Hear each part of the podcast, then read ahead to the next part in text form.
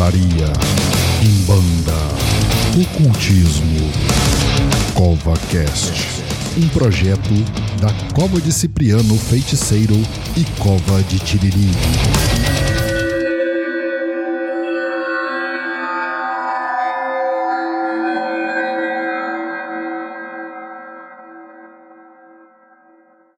Sejam todos bem-vindos a mais um CovaCast, uma realização da Cova de Cipriano Feiticeiro e Cova de Tiriri.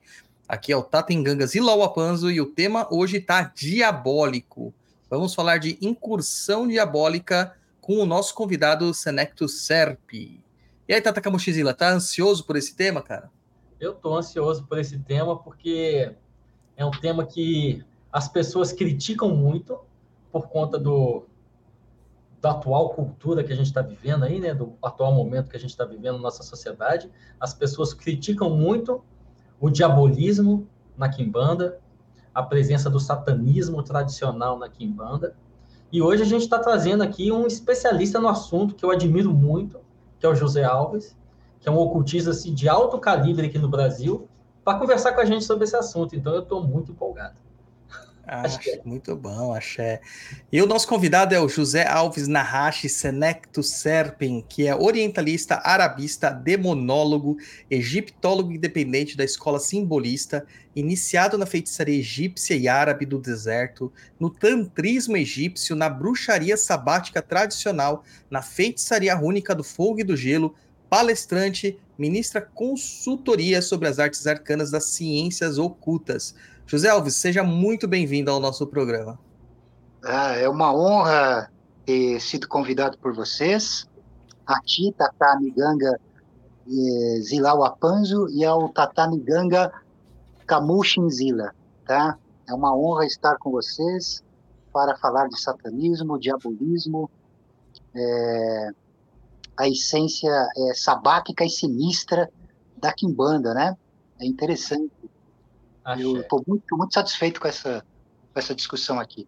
Eu tenho acompanhado os trabalhos do, do, do Tata Liganga é, Kamushinzila e, e eu tenho apreciado muito é, essa incursão nesses mistérios, né?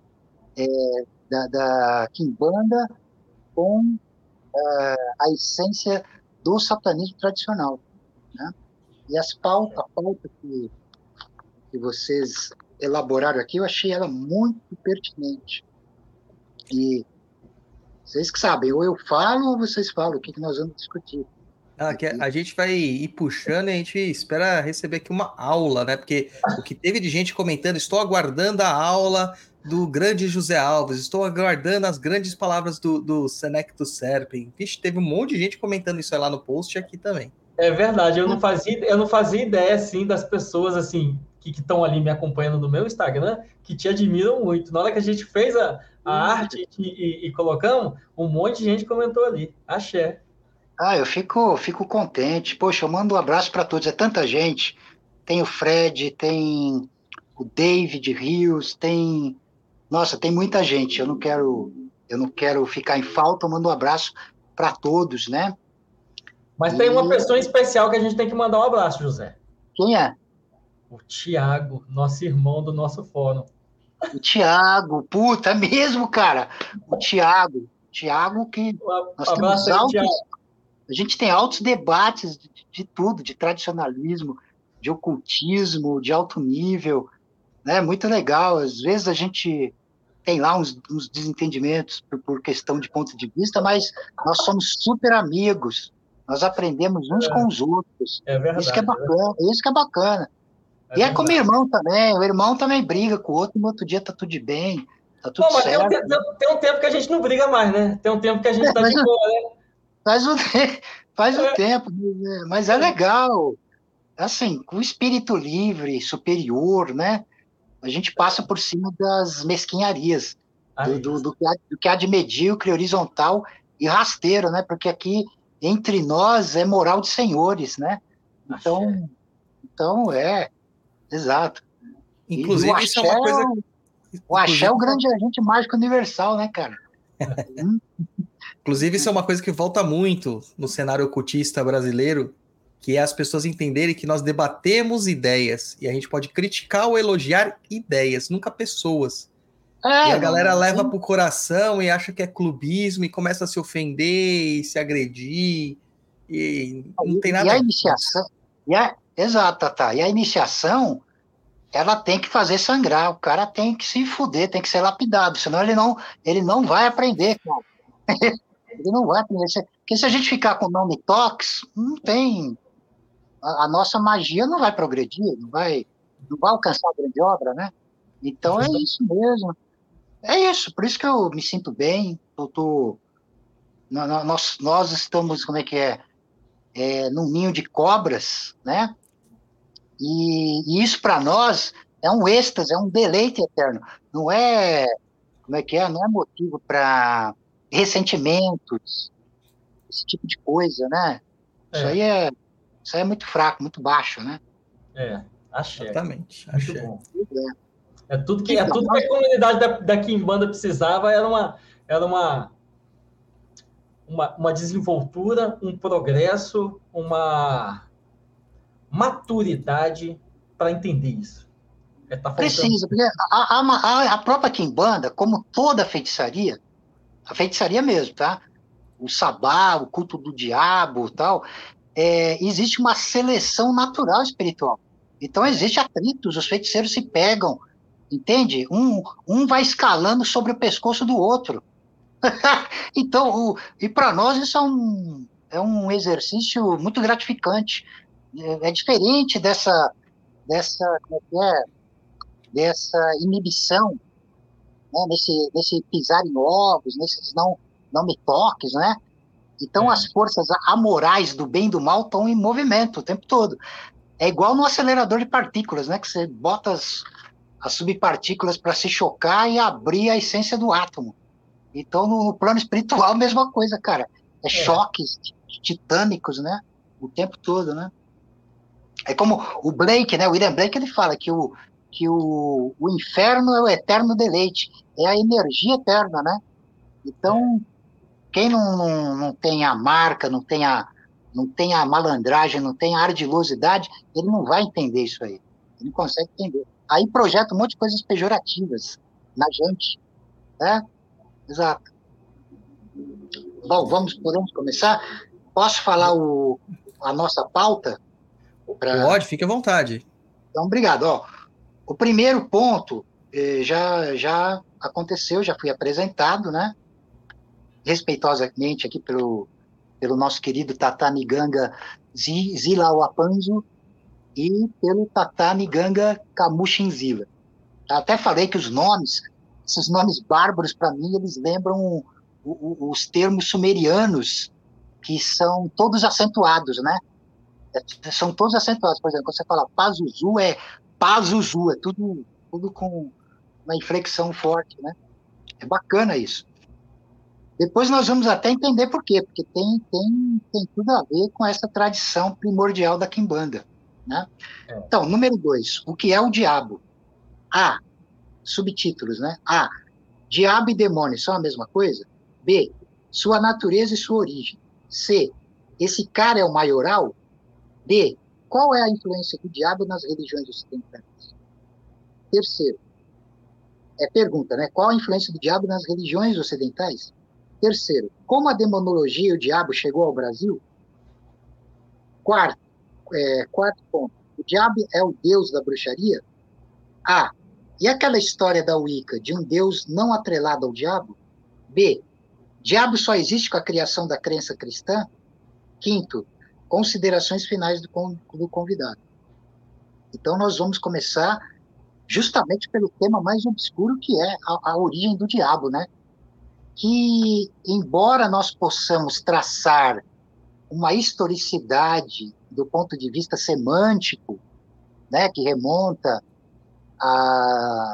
às escrituras do Antigo Testamento, né, da, da, da Torá, né, do, dos judeus e tal, na verdade o diabo ele ainda é mais antigo que o tempo. Ele é mais antigo que o tempo. Ele está fora do tempo e do espaço, ele está do outro lado dos sentidos humanos e dos próprios deuses, o diabo ele não é um conceito protocolar. Ele não está, depois eu posso adentrar nisso, ele não está aprisionado numa espécie de função cósmica, como os demais deuses pagãos. Por isso que ele é o diabo. Isso que é o diabo. Então, o diabo ele é uma onipotência obscura, inominável, autogerado nas trevas exteriores e dentro das trevas interiores. Por isso que eu, eu o, o chamo de o grande um, senhor da treva do duplo horizonte. Porque ele é chamado também, uma antiga expressão para o diabo também é o velho um. Então, ao mesmo tempo que ele é o velho um, ele também é aquele que dividiu o que estava unido. Então, ele é aquele que, como é que se diz? O primeiro que expressa o duplo, né? Que racha a unidade também primigênia primordial e, e permite essa autogeração do duplo. É...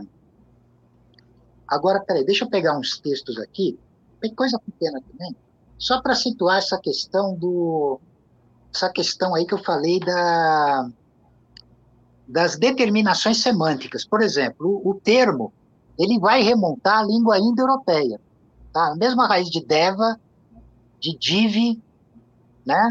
Vai dar origem a devil, né? Depois vai dar origem também na, na língua alemã também, que também é de origem indo-europeia, ao, ao, termo é Doppel, Teufel, diabo, Doppel, né? Nós vamos começar, nós vamos dimensionar essa questão da palavra demônio e da palavra diabo, tá? É, demônio, como o, o, texto que o que o Tatani Ganga Kamushinzila ele, ele gentilmente me enviou, é, os demônios, demônio na era clássica, ele se aplicava a uma extensão é, enorme de deuses, de, dentro de escalas também, escalas hierárquicas que eram definidas pela magnitude de poder.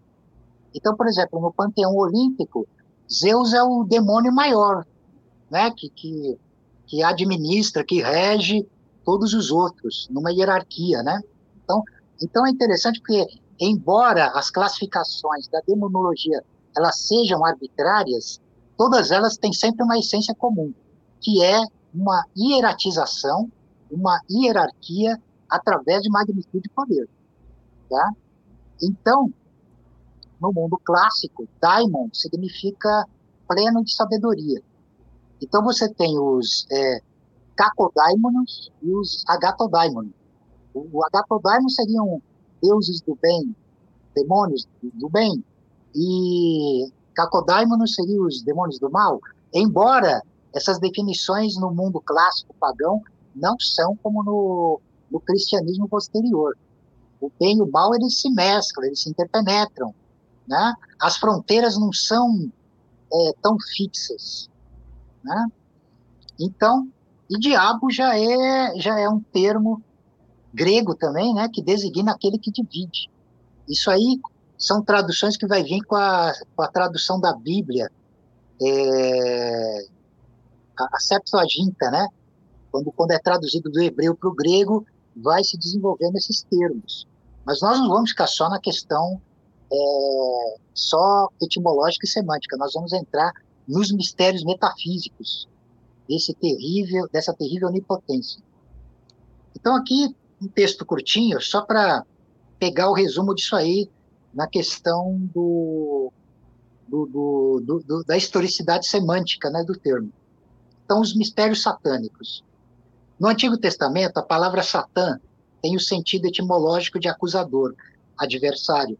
Satã refere-se a uma obscura condição interna, de transcendência de consciência de culpa e dramas de consciência. E situação externa, qualquer tipo de adversário.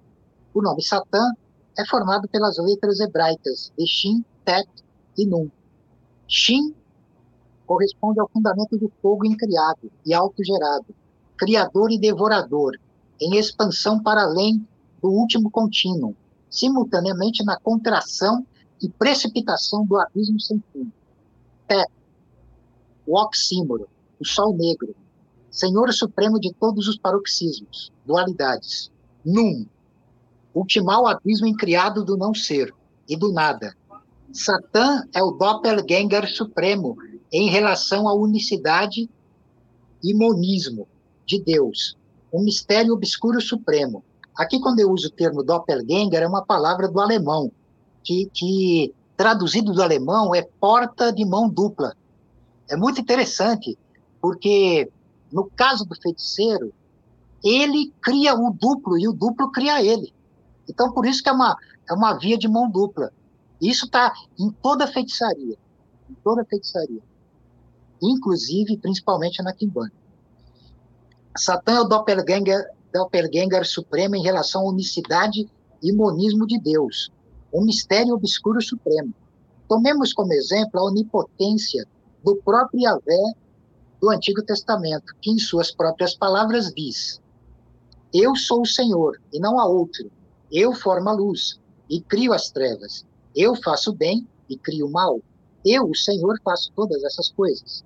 Isaías capítulo 45, versículos do quinto ao sétimo. Quando eu afiar a minha espada reluzente e tomar em mãos o juízo, tomarei vingança contra meus inimigos e darei o merecido castigo aos que me odeiam. Encharcarei minhas setas de sangue e minha espada se fartará do sangue dos mortos e dos cativos, das cabeças dos chefes inimigos. Deuteronômio, capítulo 32, versículos 41 e 42. Suas crianças serão esmagadas em frente a eles, suas casas saqueadas e suas mulheres estupradas. Isaías, capítulo 13, versículo 16. Assim fala o Senhor: a espada, a espada, ela está afiada e está polida, é para massacrar que ela está afiada, e para brilhar que está polida. Ezequiel capítulo 21, versículos 9 e 10.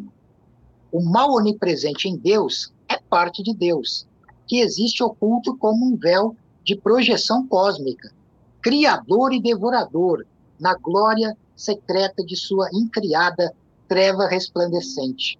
A morte é o Messias redentor, além do reflexo da máscara da tentação que, movendo os ângulos das adversidades, presenteia o batismo do ordalho ultimal da transfiguração. O mistério do diabo está no duplo. Aqui também eu me permito fazer uma citação interessantíssima de cunho cabalista. A ressonância simbiótica dos mistérios de Lúcifer e Satã estão implícitos nos experimentos cabalísticos de Shabbatai Ziv, 1625-1676, que se proclamou o Messias em 1666. Shabbatai Ziv mergulhou no mistério da luz negra para decifrar o mistério do mal, nunca explicado satisfatoriamente pelas grandes religiões e seus profetas. Assim, explicou cabalisticamente que, no princípio, existia apenas o Aí Só, a luz infinita. Essa luz misteriosa continha em si o fundamento da dualidade. O Sheyes do Mahshavá, a luz cheia de pensamento. E o Sheyen Bo Mahshavá, a luz sem pensamento. O esplendor luminoso e as trevas. O esplendor luminoso desejava sair da condição de inércia e criar, enquanto as trevas desejavam permanecer em Deus e não criar. Ambas eram parte da luz infinita.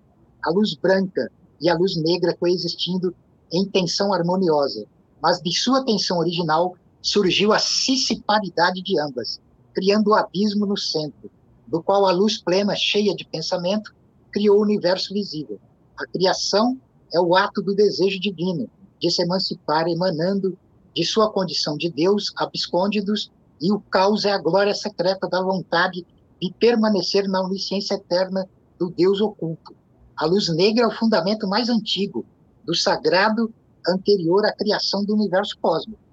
Então, voltando lá no passado, em épocas pré-históricas, quando os nossos ancestrais humanos, isso aí já está no período do Cromaion, tá? O Cromaion, ele já é um tipo de, de primata já evoluído que desenvolve a magia, desenvolve a feitiçaria. Então, o, o ser humano, naquela época, ele tinha capacidades é, é, de atavismos do subconsciente totalmente ativos. Então ele percebia coisas que o homem moderno geralmente não possui, tirando os feiticeiros, tá? Que é perceber as coisas filtradas pela lógica e pela razão, né? Então o preço que, que, que a espécie humana pagou para o processo evolutivo também foi é, o obscurecimento dos poderes do, daquilo que é conhecido como sexto sentido, por exemplo. Então, os seres humanos eles percebiam entidades agindo por trás dos fenômenos que se manifestavam na natureza. Do sol que se levantava e que se punha, da lua, dos mistérios do vento, das tormentas, né, as tempestades em terra, os maremotos, é, os, os terremotos, tudo isso era percebido como ação dos, dos gênios, dos, dos daimones, dos demônios. E eles aprenderam a, a aplacar com sacrifícios. No começo é sacrifício humano, sacrifício de sangue, humano e animal. Depois, posteriormente, isso vai ser substituído pelo incenso, né? O líquido, o sangue, pelo ar. Não que, não que o sangue termina, porque nunca termina. Tá aí a Kimbanda para provar isso com sacrifícios animais de sangue o tempo todo, e isso é uma marca da feitiçaria, da verdadeira feitiçaria, né? Então, o, dentre esses seres, esses, os seres humanos, tinha uma minoria que não se contentou em ficar só nessa questão da adoração, né?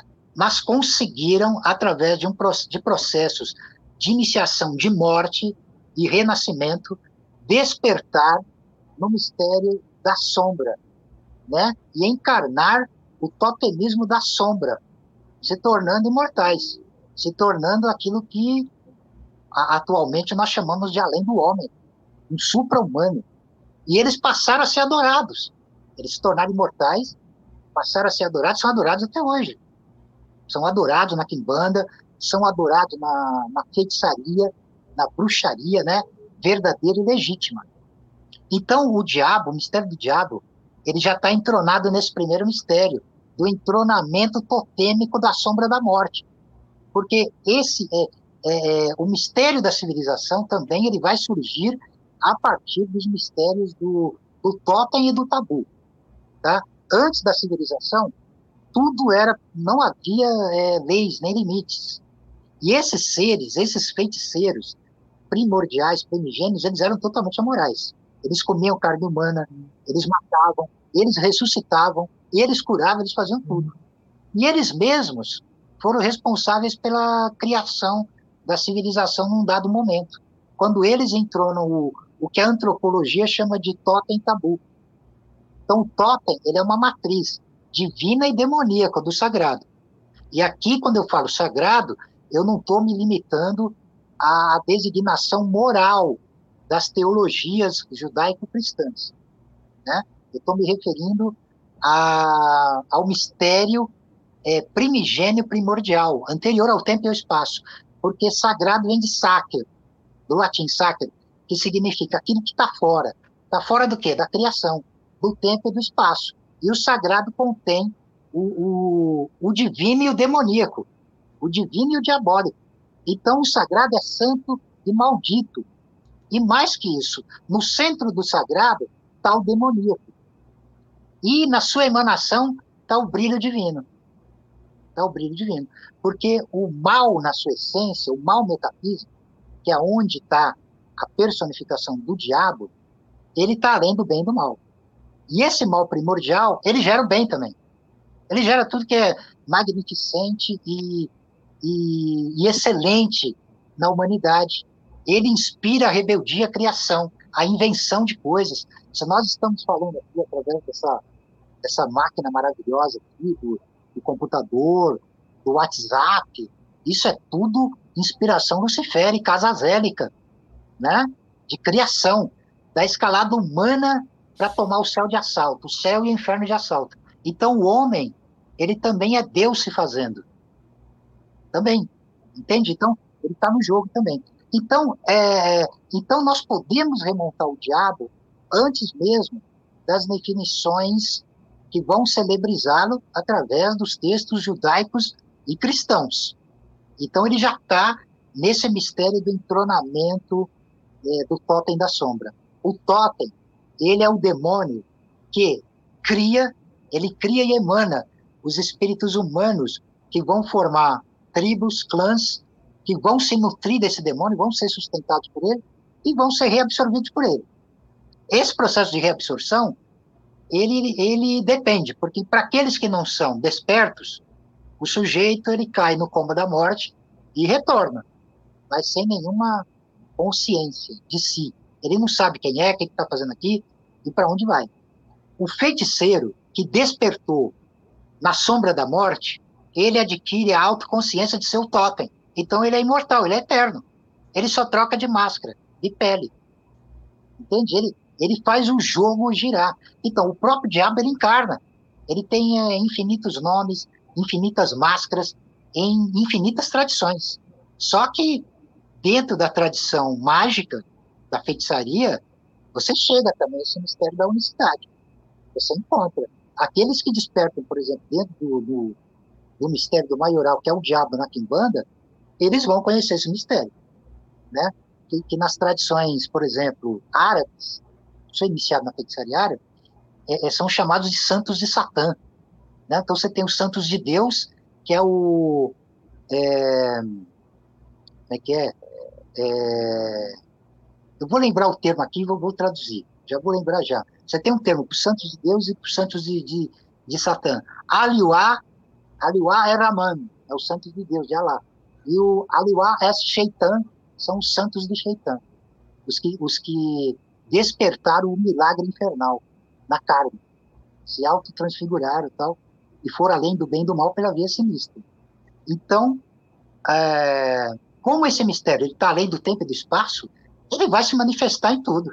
Ele vai se manifestar no paganismo como um todo, ele vai se manifestar, e ele também está implícito no cristianismo, no, no, no é, não, no judaísmo em primeiro lugar, no cristianismo e no islã.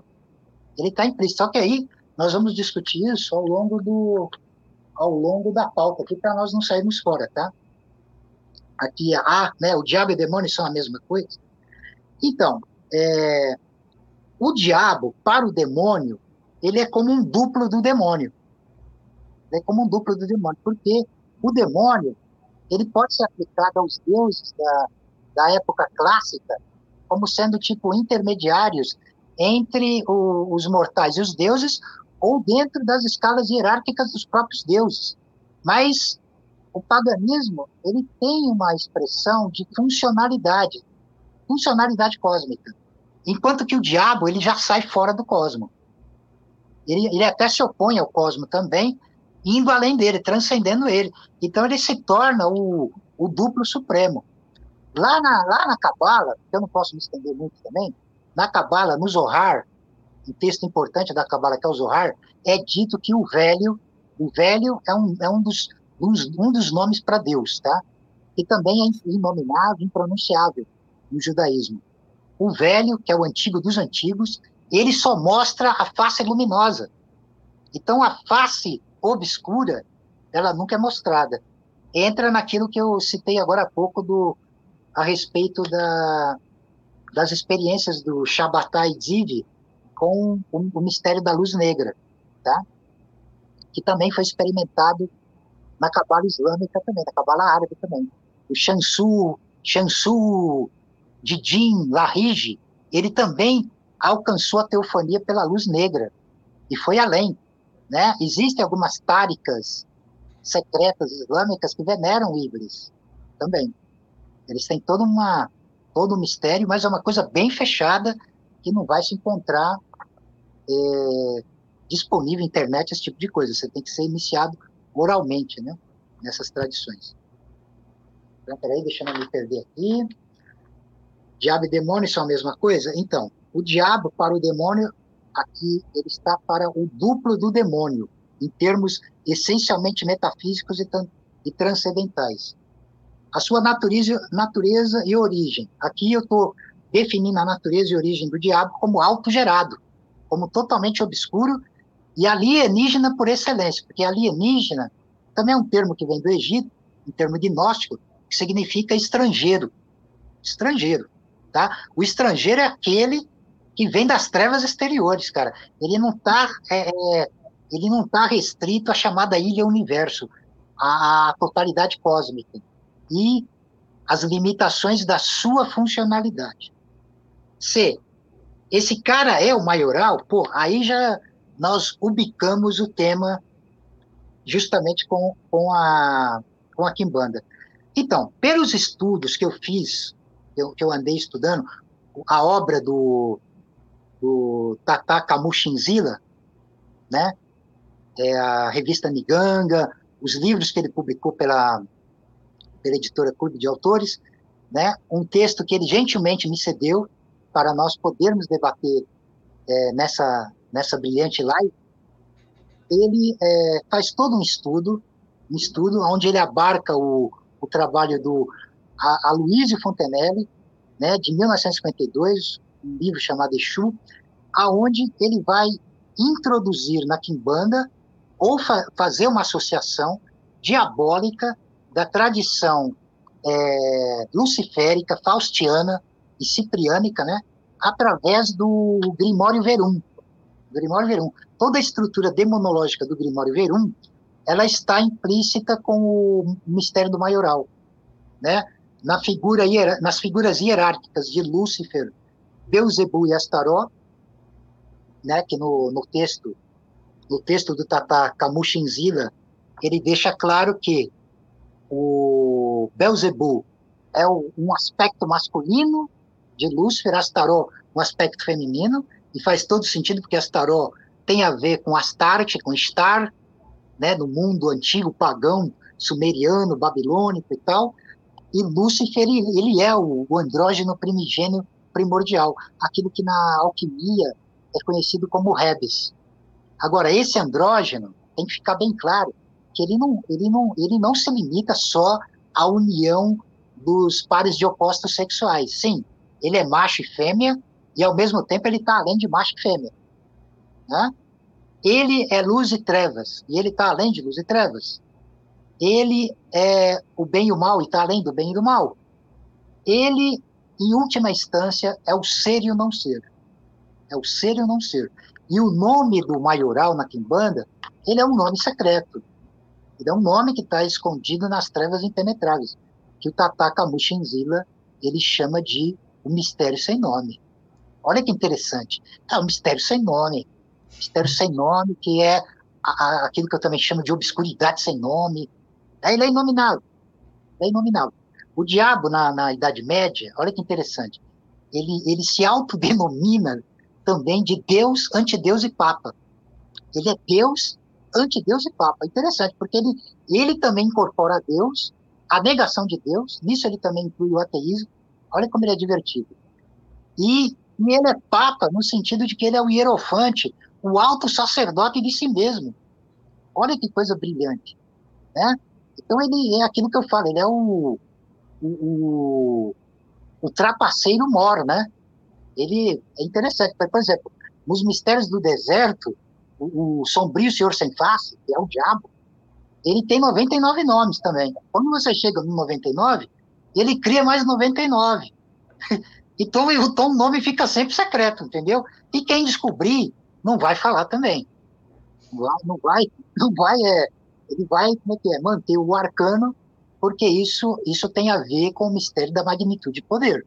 Aonde você escala, né? Cabeça decepada sobre cabeça decepada, pescoço sobre pescoço, e aí vai havendo as hierarquias. Então é interessante que as hierarquias daimônicas, diabólicas, elas são estranhas, elas são arbitrárias, e elas variam de uma para outra, e isso faz parte do jogo. Você vai encontrar, por exemplo, na demonologia salomônica, o mistério do Shem Amen Forashi, 72 nomes de Deus. Na feitiçaria árabe, você vai encontrar 99 nomes, né?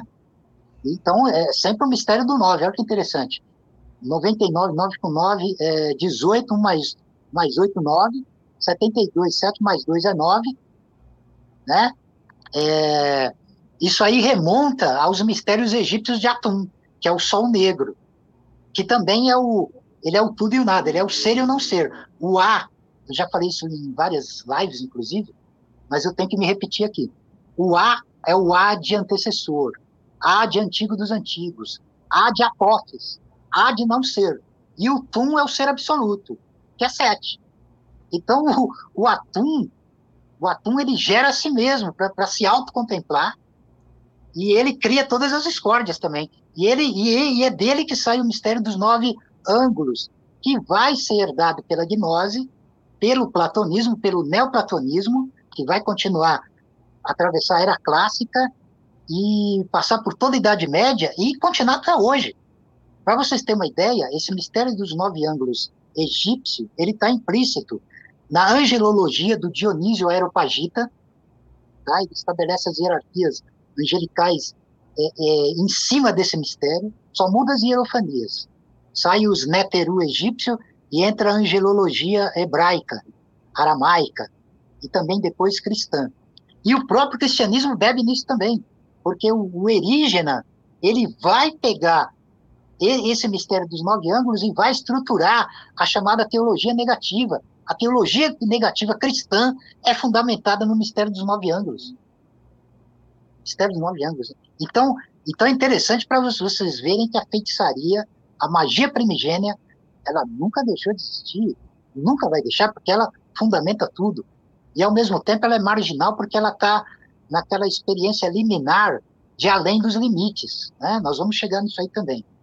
Esse cara é o maioral? A resposta é afirmativa. É o maioral.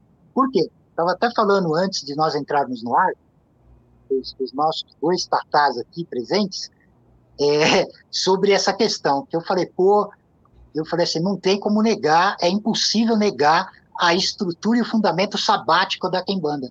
Ela é um, um, um verdadeiro sistema de feitiçaria sabática, com, com toda a, como é que se diz, a hierofania brasileira. Brasileira, porque se ela surgiu em terras brasileiras, e o fundamento dela tem uma fundamentação tradicional, satânica, que se você se esforçar se você mexer com os arcanos, com esses ângulos, com esses arabescos, é, e você comungar com o mistério do maioral, você vai chegar nesse fundamento que é, é fundamental é, enquanto experiência sabática. Tá? O, na, na Kimbanda Nagô tem o, tem o emblema do Império Maioral. É um brasão que é um sigilo é, com todos os poderes e atributos que eles são.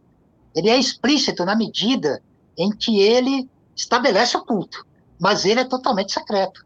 Uhum. Totalmente secreto. O cara não vai conseguir nada tentando destruir esse símbolo, nem nada, porque o nome está secreto nas trevas impenetráveis.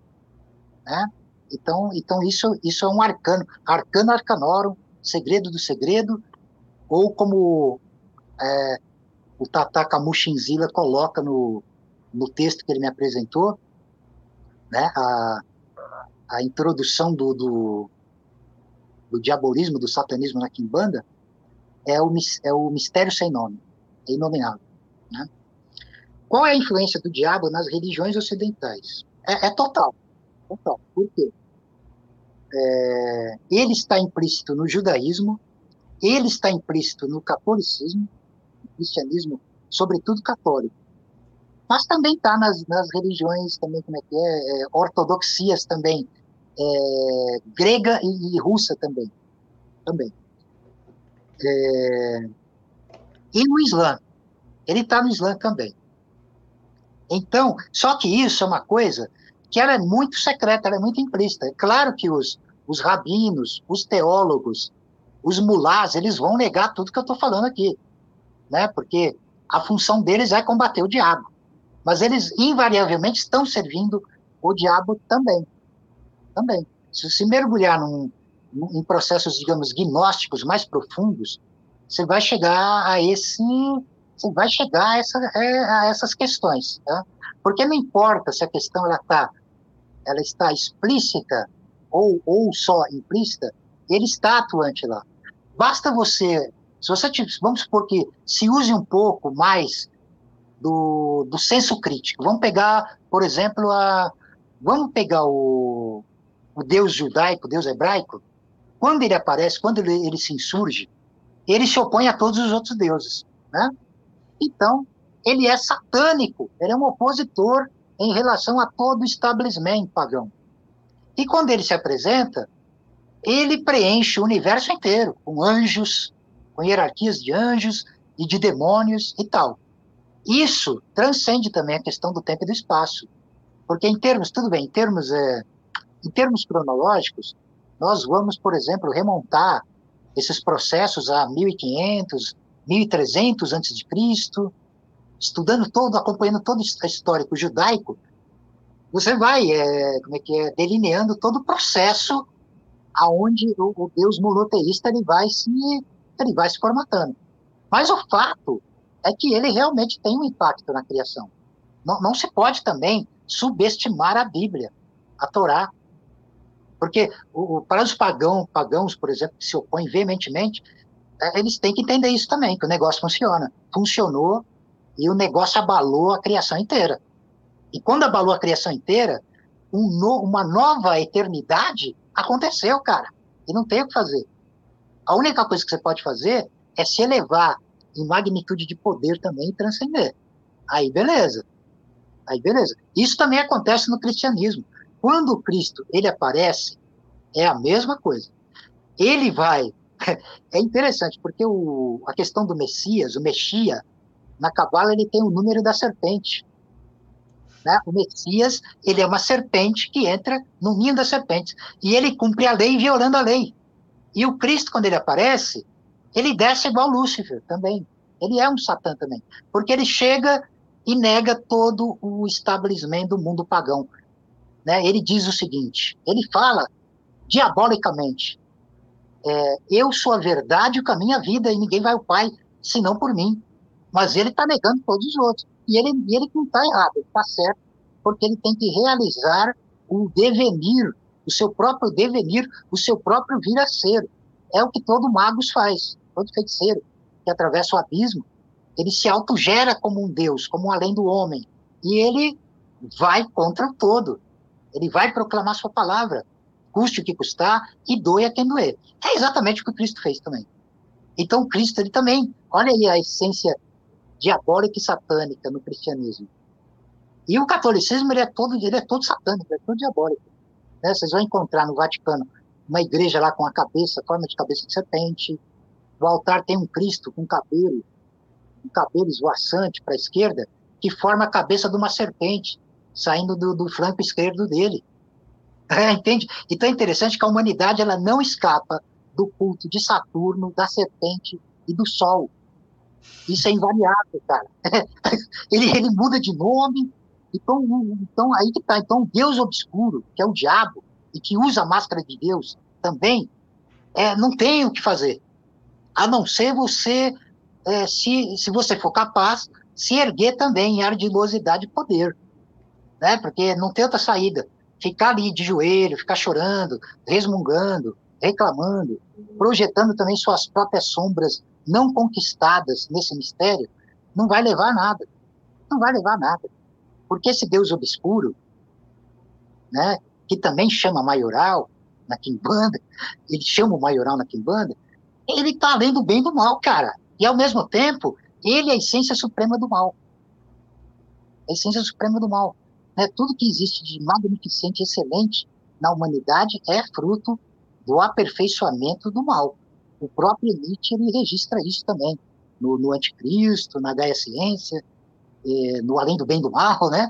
uns textos bastante provocativos. Em toda a gnose mais obscura antiga. Né?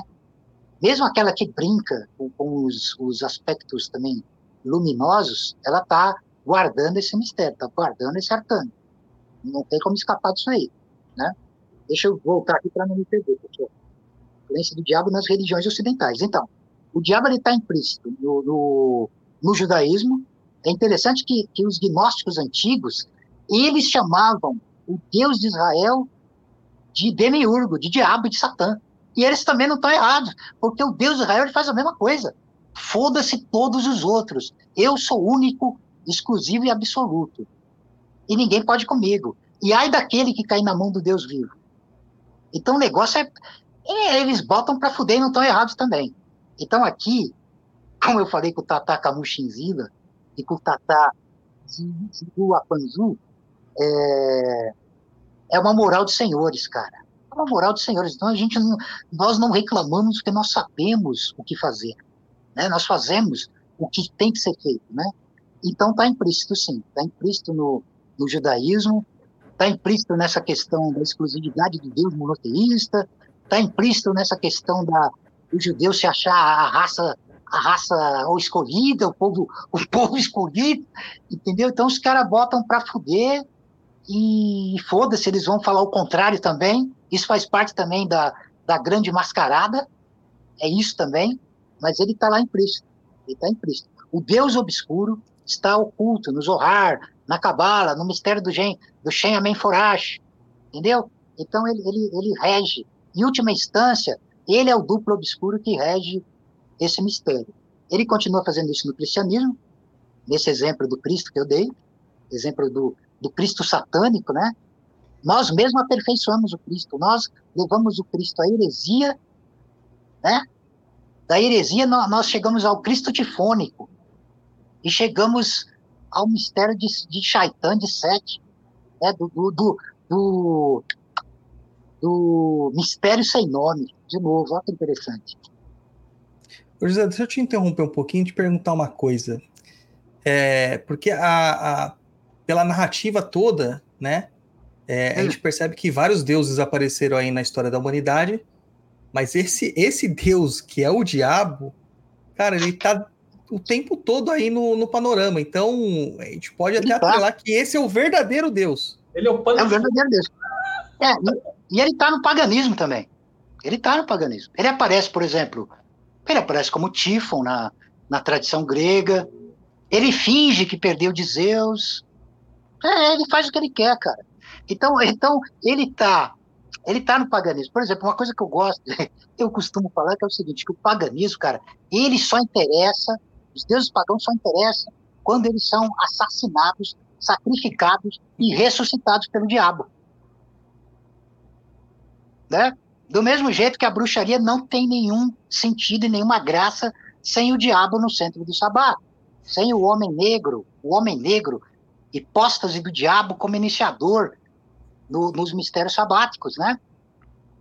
E, e, o sabá, porra, cara, na Quimbanda nós estamos no sabá do mesmo jeito.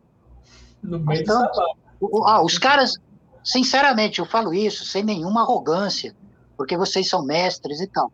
Mas é verdade, vocês, vocês mesmos, vocês mesmos afirmam isso, e com vontade, com poder, com autoridade, porque é, né? A, o, o, mistério das linhas cruzadas na Quimbanda compreende essa, essa interação com ancestralidades, cara, que vai, puta que pariu, vai muito longe no tempo. Vai muito longe. Não, quer dizer, está fora do tempo e do espaço. Apesar das hiero, as hierofanias, não importa elas podem acontecer, como elas aconteceram aí, questão de setenta e tantos anos atrás, com a Luiz Fontenelle.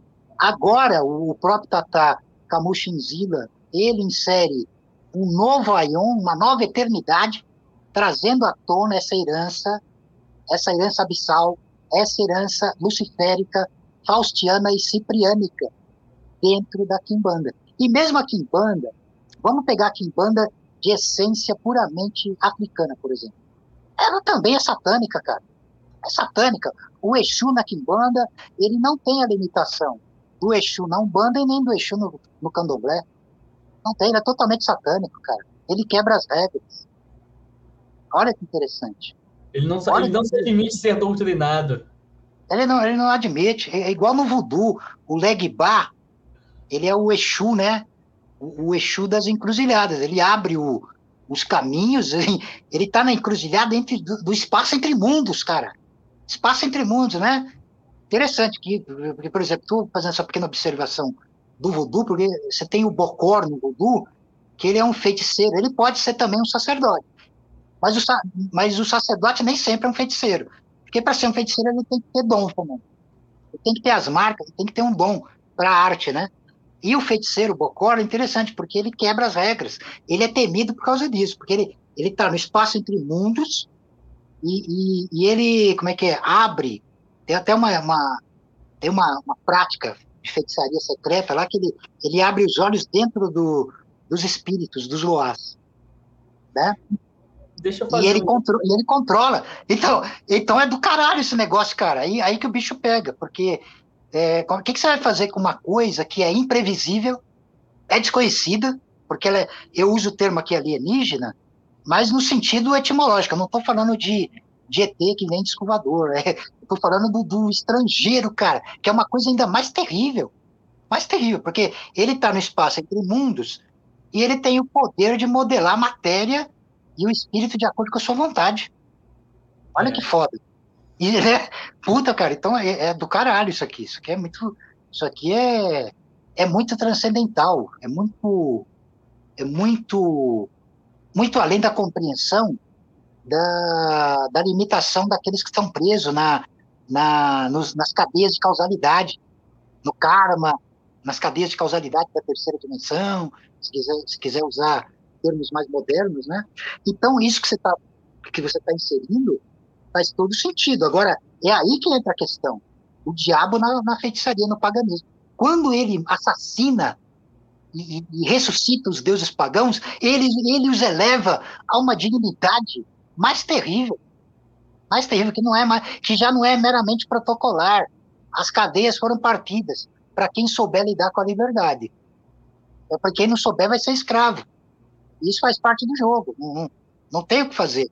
A, a Kimbanda eh, e a feitiçaria lida com forças amorais. Forças amorais.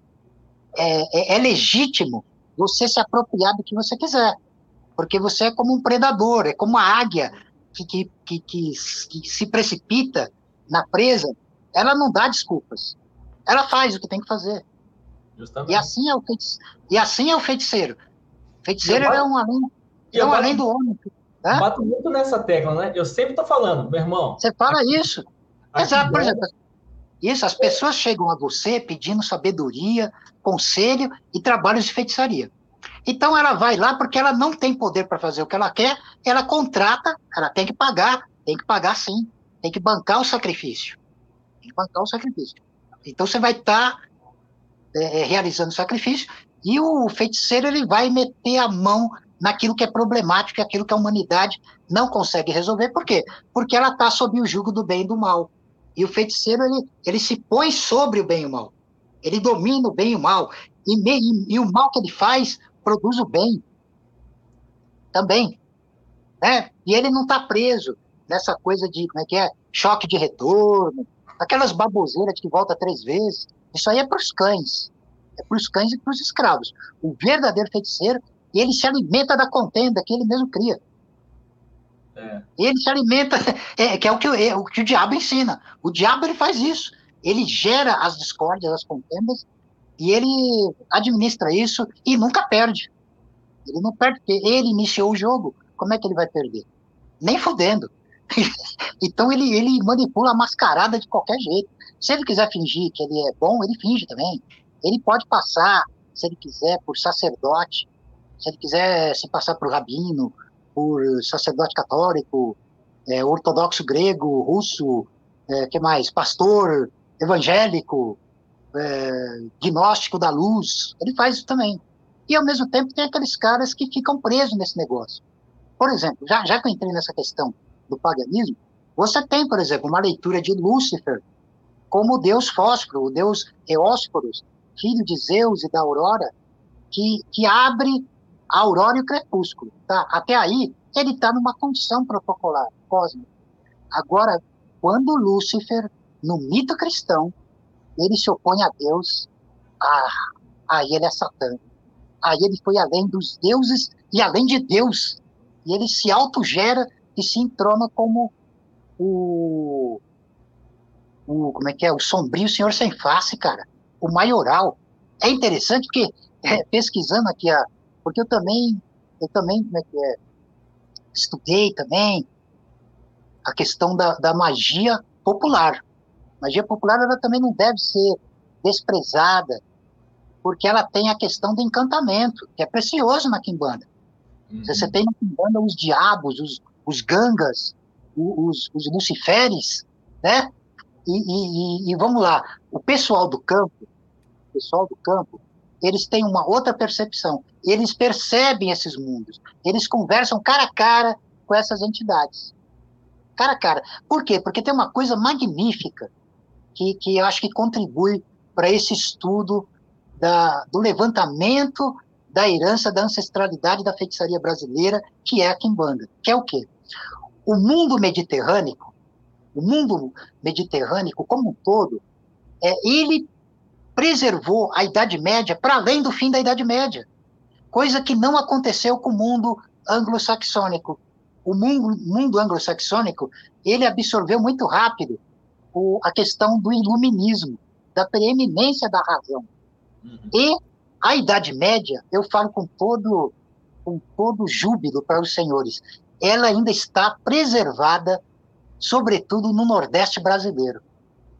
O Nordeste brasileiro, ele preserva o catolicismo mágico popular, ele preserva o catimbó, ele preserva uma série de heranças de feitiçaria tradicional popular que são vivas, que é uma experiência viva, e a quimbanda também, embora a quimbanda, por conta dos seus mistérios iniciáticos, ela age tanto na magia popular quanto na magia altamente aristocrática, a alta magia, a alta feitiçaria. Mas a feitiçaria popular ela não é desprezível, ela também é interessante. Então, na feitiçaria popular, o diabo ele tem muitos nomes, quer ver? Vou pegar aqui uma lista interessante que nós temos a lista de do, alguns nomes do diabo na obra O Grande Sertão Veredas e no Falar Popular. Então, no, em O Grande Sertão Veredas, nós temos a Renegado, Azarape, Canho, Cão, Coisa Ruim, Coxo, Cramulhão, Cujo, do Dubá Dubá, Ele, Galhardo, Homem, Indivíduo, Marraf, Não Sei Que Diga, O Que Nunca Vi, Outro, Pé Preto, Que Diga, Rapaz, Sujo, Tal, Temba, Tisnado, Tristonho. Isso está na obra do, do o Grande Sertão Veredas do, do Guimarães Rosa. E no falar popular, aqui ó, no, alguns nomes, que são muitos, tá? mas eu peguei os principais aqui. Ayangá, Barzabu, Beiçudo, Bode Preto, Canhoto, Capeta, Chavelhudo, Coisa, Condenado, Cramulhano, Demônio, Diogo, Dragão, Dubá, Excomungado, Feio, Inimigo, Jurupari. Esse vem de tradição indígena. Lá de baixo, Maioral, Maldito, Mofento, Pé Cascudo, Pé de Cabra, Provindo, Rabudo, Sapucaio, Serpente, Tendeiro, Zara, Zarapelho, Sete Peles, e, e, esse, esse a minha, minha avó costumava chamar o diabo com esse nome, Sete Pele e aquele lá. Aquele lá. então, então é interessante porque assim, o nome, o nome é maioral, ele também está presente como o nome do diabo na tradição popular. E segundo o texto do Tatá Niganga Camuchinzela, Camuchinzila, o, o termo maioral também está presente num texto da Inquisição de Portugal. Né? É muito interessante isso. O que você percebe aqui? O ardil do próprio diabo. Ele já aparece antes de aparecer e, de repente, ele, ele entra em cena é, tomando céu, terra e inferno de assalto sem ninguém perceber, já era. Ele já está ali, não tem o que fazer. Né? É, aqui, como a demonologia, o diabo chegou ao Brasil. Também, isso aqui também é muito interessante. Tem essa questão que eu estou falando aqui da, da, da, Idade Média, porque a Idade Média ela foi uma época totalmente mágica. O diabo ele estava em toda parte na Idade Média. Uhum. E deuses, deuses do, do, do antigo paganismo, bruxarias, as artes proibidas, estavam tudo lá. E ele se estendeu. Para além do fim da Idade Média, ele ainda existe, no, principalmente no Nordeste brasileiro. Tá? Então, o Nordeste brasileiro ele tem uma rica tradição oral de, de é, como é que é? É? cordel, os repentes dos, dos cantadores, dos violeiros, né? Eu escutei muitas histórias, cara, de, de sanfoneiros que iam parar no inferno, cara. Coisa muito, muito interessante. muito interessante. Então, para eles, essas fronteiras, a fronteira entre o, o, o mítico e o real, elas se, elas se aniquilam. E existe uma experiência muito visceral, real, aonde é aquilo que eu digo. Eles veem cara a cara essas entidades. Então, como eu também tenho, digamos, eu, eu tive o privilégio de nascer com uma mente indomada pela razão, eu tive o privilégio de também testemunhar e estar tá sempre testemunhando esses mundos encantados da, da feitiçaria, da bruxaria, né? E transitando nesses mundos aí do, do popular também para o erudito também. Tranquilo, né? Tanto na, na, alta feitiçaria quanto na baixa feitiçaria. Baixa feitiçaria ela é importantíssima também. Ela não tem nada de pejorativo, né? Só quando você olha com um olhar é, como é que é, demasiadamente judaico-cristão, sem pegar a malícia do, do judaico-cristianismo. Se você pega a malícia dele, ele é diabólico ele é totalmente satânico. Né? É interessante porque o, aparece lá no, no, nos trabalhos do, do, como é que é, do Aloysio Fontenelle, né? Você me corrige se eu estiver errado. A junção do, do, do, do Exu, do, como é que é, do orixá da guerra e da, da caça lá, o Xangô. Não, Ogum. Não, não, Ogum, Ogum, desculpa, Ogum. Você tem a junção dele, né, né, de Ogum, do, do, do, do Exu, do São Miguel e o, e o, e o Diabo, que é o maioral. Assim, todos eles, inclusive, incorporados no maioral. Por quê? Porque o maioral, ele também incorpora a face luminosa e ele pode usar a máscara de Deus também. É. Ele também é adorado pelos pastores protestantes, pelos fiéis católicos, pelos fiéis judeus, sem eles saberem também. É aí que tá. É aí que tá a astúcia do... Essa é semana, tá é. eu, fiz, eu fiz uma consulta essa semana, terça-feira. É, eu fiz uma consulta para um padre, cara. É. Um padre, um padre, um padre me procurou para fazer é. comigo, para fazer comigo, querendo comigo um, um trabalho de amarração. Olha que legal. Aí eu não aguentei, eu perguntei para ele, mas rapaz, você é padre, cara? Você vem procurar aqui, isso aqui é um ponto do diabo. Aí ele virou para mim e falou assim: Rapaz, o diabo é o pai da igreja. É, é isso, é. Cara, olha, eu também, muito tempo atrás, eu conheci um padre, cara, da, da, da ligado à tradição, família e propriedade. Vai vendo. E, e ele. E eu falava de, de feitiçaria, de diabolismo, satanismo pro cara, tranquilamente. Tranquilamente. Então, existem muitos padres satânicos também, também, autoconscientes, tá? É aqui que nós vamos chegar assim, a, como a demonologia, o diabo chegou ao Brasil. Então, a Idade Média se estendeu no mundo mediterrâneo. O mundo mediterrâneo, eu digo, o mundo português, o mundo espanhol, o mundo italiano. Continuou, e continuou nas colônias também. Colônia, as colônias da Espanha e as colônias de Portugal receberam também a influência da bruxaria é, é, ibérica, cipriânica, né? e, e faustiana também, luciférica tal, satânica. Recebeu. Então, no, no processo da nossa colonização, o, quem foram os europeus que vieram para cá, né? Os pioneiros. Era gente de, de reputação duvidosa, eram criminosos de todas as espécies. Eram pessoas que não pagavam imposto para coroa, eram assaltantes, é, salteadores de estrada, eram assassinos, eram rufiões, é, é, gigolôs, hereges, hereges é, muçulmanos que se fingiam de cristãos novos, judeus que se passavam por cristãos novos, se mascaravam de cristão. Eles tinham a opção de ficar lá apodrecendo em, em masmorras medievais ou vir para esse país terrível que era o Brasil. Né? Eles falavam, foda-se, vamos para o Brasil. E no meio deles, quem, quem veio também? Veio os bruxos, os feiticeiros, com certeza. Eles vieram junto com essa turma. E vieram com os padres satânicos também. Tinha padre, padre supostamente jesuíta, supostamente dominicano, os caras eram satânicos. Os caras celebravam missa de dia para Deus e à noite celebrava missa negra. Celebrava missa negra, tinha, tinha sacrifícios humanos, animais, entendeu? Então a bruxaria, o satanismo, ele, ele, ele tá aqui esse satanismo de, de caráter ocidental, mediterrâneo, europeu, ele está aqui desde o, desde o momento que começou a vir os, os como é que é, os, esses, como é que é, degredados. É. É, eles, e aí eles se juntaram com os, os, o povo que veio da África. Aí, no meio do povo que veio da África, tá, tinha, tinha uma porrada de feiticeiro também, né? É, até feiticeiro muçulmano também, os malês, eles eram muçulmanos, cara. Eles faziam feitiços em umas tábuas, tabuletas, que era chamado de mandingas. Olha que interessante. E essa palavra ficou na nossa tradição de, de feitiçaria popular brasileira. Mandinga, mandingueiro, né? Um dia, por exemplo, eu estava atravessando um terreno, fui comprar umas coisas no mercado, e uns cães vieram para cima de mim e eu lancei uns feitiços.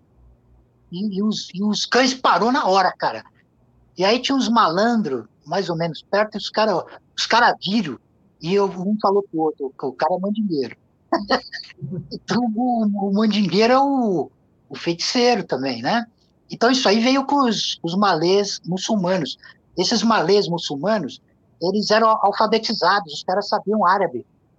É, então, eles, então eles faziam muita feitiçaria com, com arabesco, com, com, com escritura também. Eles penduravam os, os como é que é, os, os é, ele, ele, ele, é, os, tem, tem um nome para isso aí.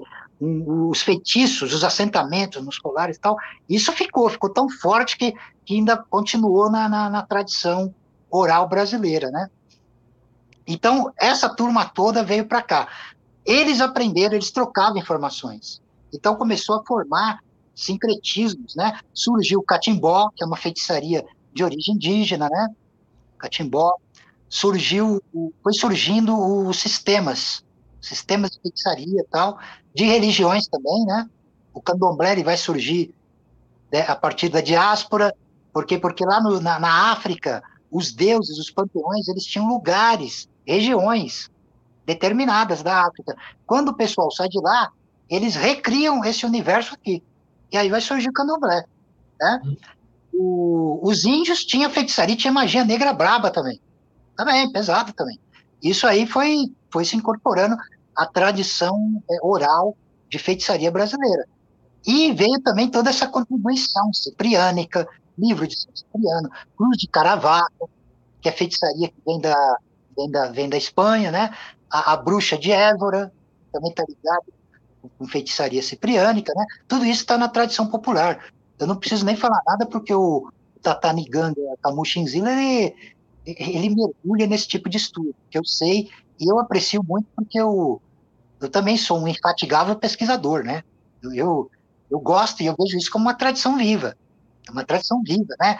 Ela, ela está acontecendo, não é uma coisa só do passado, ela continua acontecendo, né?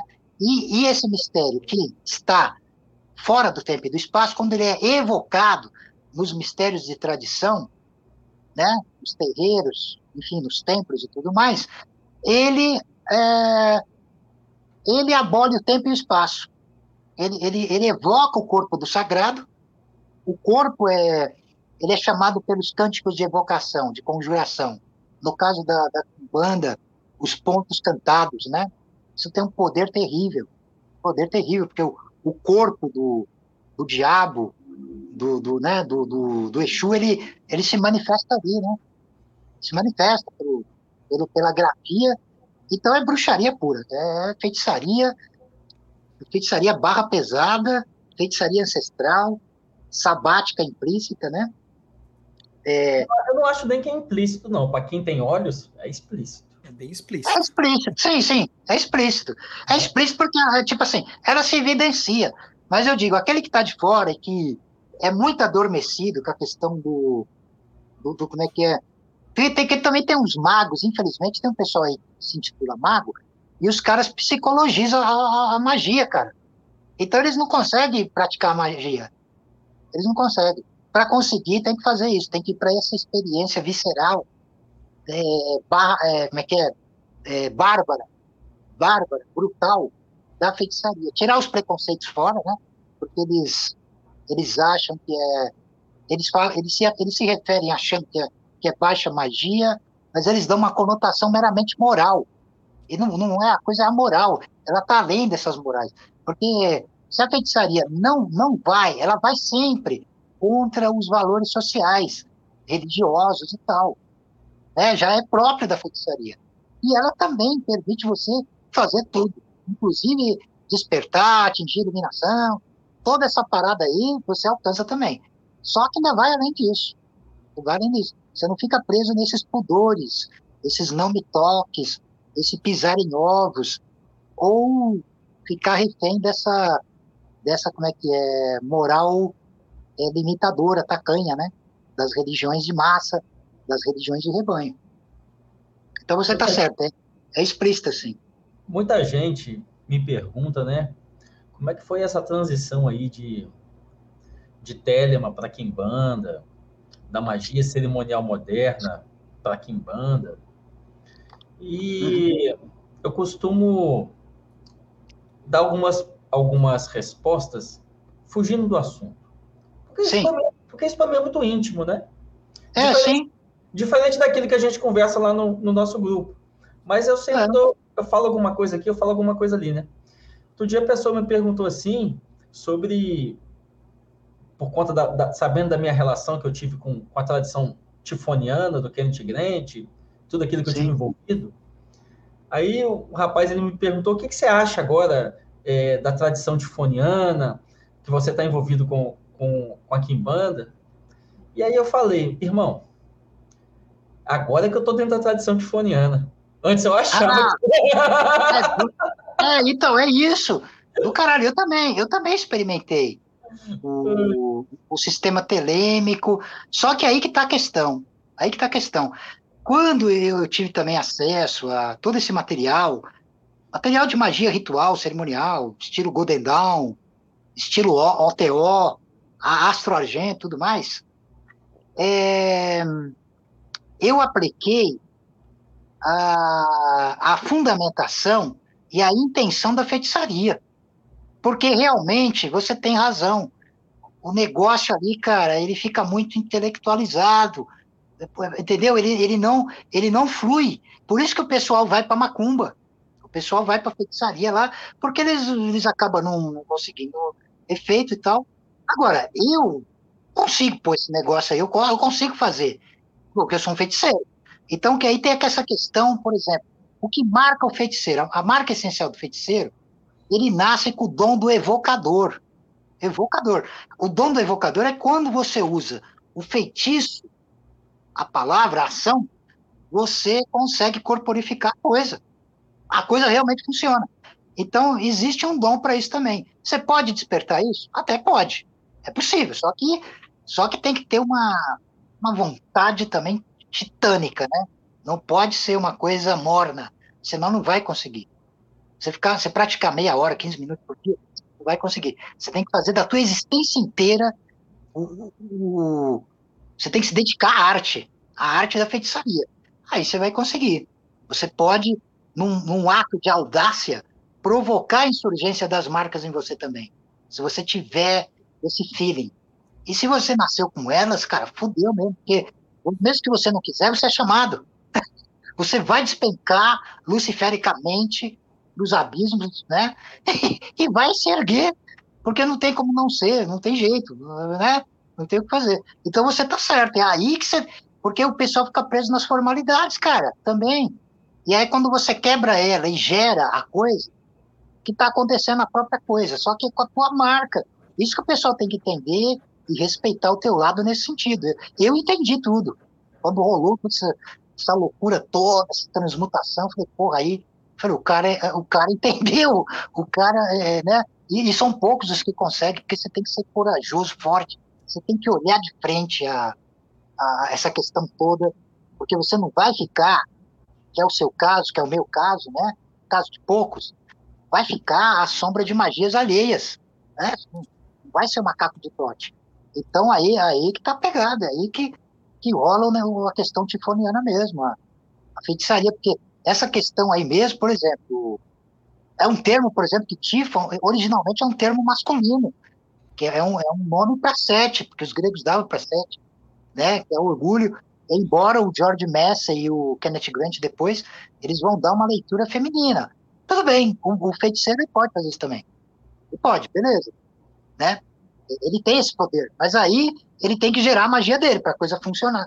Senão, senão fica só um fanfarrão falando de coisas inócuas que não funcionam na prática. Né? Então, esse, essa questão aí é isso mesmo, cara. A, a questão implícita é feitiçaria. A Telema, para funcionar, tem que ser feitiçaria. O Crowley só pôs aquele negócio para fazer porque ele era um evocador nato. Ele era feiticeiro também. Só que o cara também mexia com a. Um ilusionista também, né? Todo feiticeiro é um, é um ilusionista também. Mexe com a, com a grande ilusão, né? Então tá, tá tudo tranquilo. Eu mesmo, eu, eu falo isso, porra, mas o que os caras falam, os caras ficam presos a rótulos. Para mim, você é um grande telemita, não deixou de ser. Foda-se. Né? É, não tem nunca deixei de ser, né? Tele é uma moda dentro nunca... cara. Eu, não, não tem como deixar de ser telemita. Tele é uma moda dentro é. E a, a, a, muitas pessoas perguntam para mim se eu larguei Telema completamente. A minha maneira de ensinar Telema, é de ensinar Kimbanda, de transmitir é. Kimbanda, é telêmica. É telêmica, exatamente. Eu estava conversando isso hoje aqui com, com, com, os iniciados, né? A casa está cheia. E uhum. uma coisa que eu preservo muito de, em Telema é a questão da liberdade, né? A gente, vê, a gente vê um monte de, de, de, de pai de santo, um monte de, de tata de quimbanda ameaçando seus iniciados para não deixar os iniciados saírem, ameaçando a família, fazendo um monte de coisa. Meu irmão, Faz o que tu quer de ser tudo da lei, meu irmão. Se você não quer ficar aqui, vai-te embora, cara. Aqui do meu lado eu só quero quem tá aqui, porra. Não, vai-te embora, vai-te embora, vai-te embora. E o, e, o, e o cara que tiver a mestria, o mestre feiticeiro que tiver a mestria, isso inclui os tatás também, se ele, se ele dispuser de onipotência, foda-se, ele vai estar dominando do mesmo jeito. Ele não perde nada. Aí que tá a questão. Então, quando o cara age assim, você percebe você, percebe o limite de magnitude e poder. Né? Quando o cara goza de, de, de, de magnitude e poder, ele não esquenta a cabeça, dá na mesma. Eu também, eu faço isso também. Quando o cara, por exemplo, ele não é propício para a via da mão esquerda, eu guio ele para a mão direita. Falo, oh, cara, o negócio é a via da mão direita.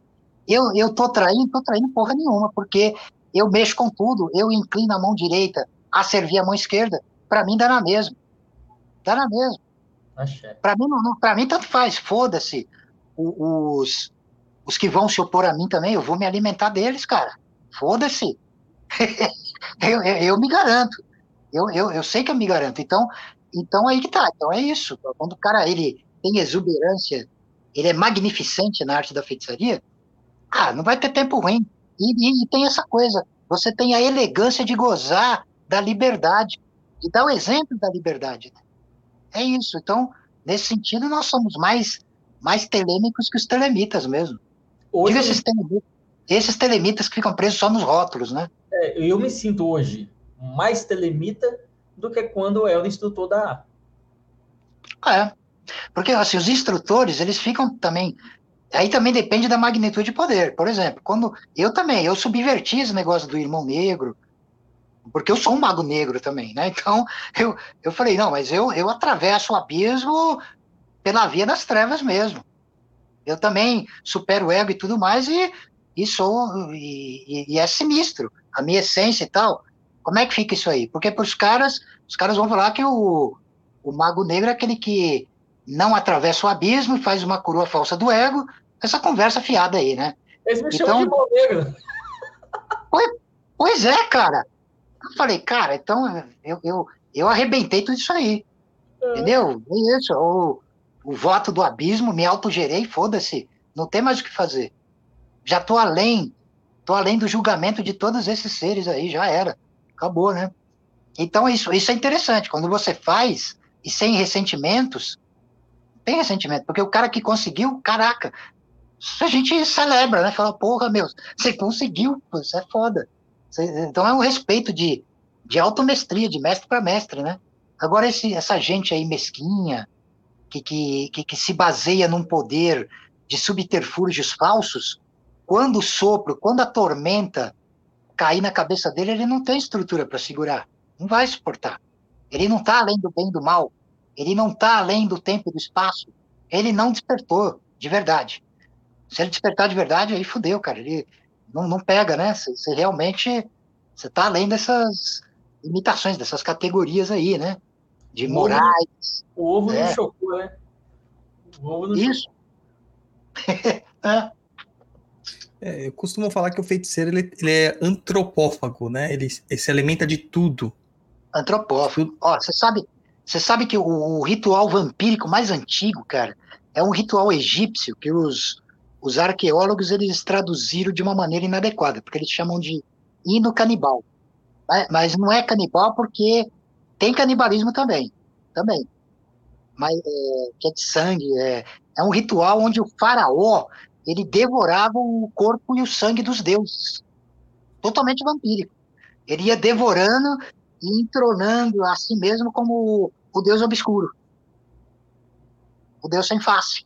É um ritual sete anos, de caráter sete anos, e totalmente vampírico e antropófago. E, e, não era não era metafórico, não, cara. Era, era literal. Real. Era literal, cara.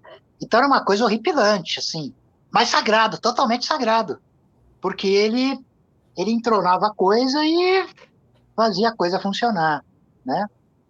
Então isso ainda acontece, ainda rola isso. Isso não mudou, não mudou. Por exemplo, ritual de sangue, sacrifício de sangue, sacrifício humano continua existindo, só que é tudo mascarado.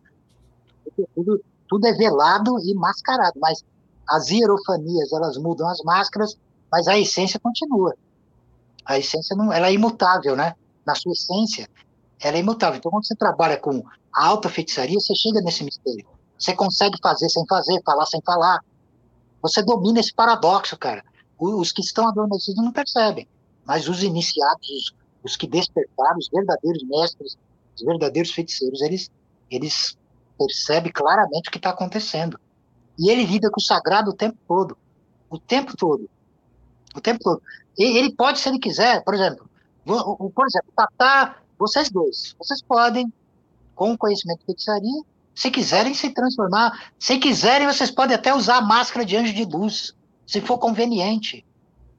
Por quê? Porque a trapaça, a trapaça, ela é, ela é permitida, né? Lembra até um filme de, de sobre bruxaria, chamado A Bruxa, não sei se vocês assistiram, que tem um, tem um bode chamado Black Phillip, que é o diabo, né? Black Phillip. Tem uns meninos bruxos e a irmã deles, que também é uma bruxa, mas ela ainda não sabia que era bruxa, né? Ela repreende eles, que eles estão fazendo uma série de traquinagens e tal, e ela fala, isso não pode, isso não é permitido e tal. E, e os meninos lá, Jonas e, e Mercy, eles olham para ela e falam assim, Black Philip permite tudo. que, é verdade, cara. Né? Eles estão falando ali uma linguagem cifrada, né? ele fala, Black Philip permite tudo. É o diabo. No caso lá é um dos nomes do diabo. O, o Felipe Negro, né? Como Leonardo, tem muitos nomes. Muitos nomes do diabo na, na bruxaria, né?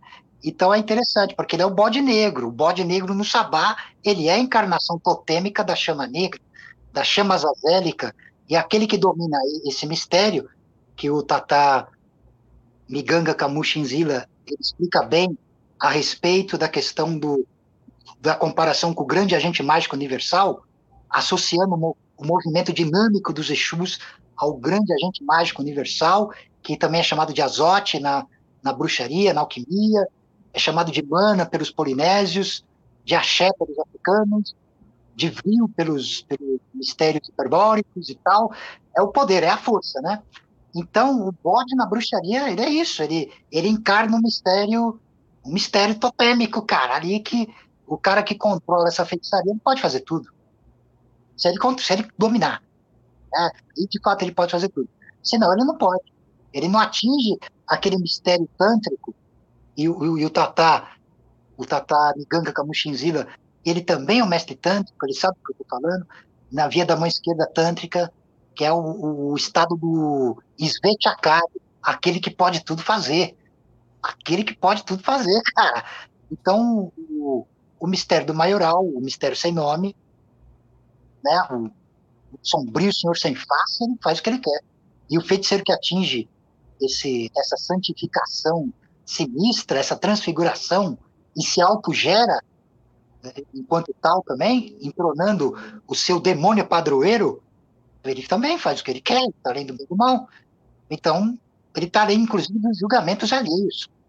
O cara, como eu falo, os comedores de esterco, eles podem falar suas imundícias, suas blasfêmias, que não, não atinge nada, não atinge nada o verdadeiro adepto, né?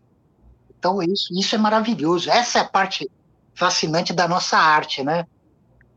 É, aqui eu já acho que eu falei, eu só estou dando andamento aqui para a gente não sair da pauta. Como a demonologia deixa, eu chegou... mandar um abraço, deixa eu mandar um abraço aqui para Tata Quilum comentou ah. aqui com a gente aqui. Aí, ó, axé. Salve, Tata. Axé. Posso ler aqui o que falamos? exatamente o que falamos. O Kimbanda tem que viver o negócio. Acumular título não serve para nada. Feiticeiro vive a feitiçaria mesmo. Tata Quilumbo aqui. Abraço para todos vocês. Um abraço do Tata Quilumbo. Muito interessante, é isso mesmo, porque os títulos, carta patente, isso aí não serve nem para limpar a bunda. Né? O, o, o negócio é você encarnar o, o verbo diabólico. Você realmente é executar a feitiçaria. E experimentar, bancar todos os horrores, porque é uma ascensão pelo abismo, é uma ascensão luciférica. Né? Então ela é, é pela queda. O desgraçado, o maldito, ele pode estar achando que você é um caído, que você desceu, mas você desceu, você, você entrou nas profundas do inferno porque você quis. E ali você está se erguendo, você está você tá transcendendo, você está é ascensão pela queda que eu falo, né? Que é, é o que nós chamamos na, na, via da mão esquerda de a via da antiga audácia. É a via da antiga audácia. Né? Aquilo que causa a queda do homem vulgar nos infernos, aqui é tido como alimento da nossa redenção. É isso. Você, transmuta e pronto. Tá tudo certo. Né? É, o diabo é o Deus da... Hã? Só um minutinho, José. Tem uma mensagem aqui do Tiago.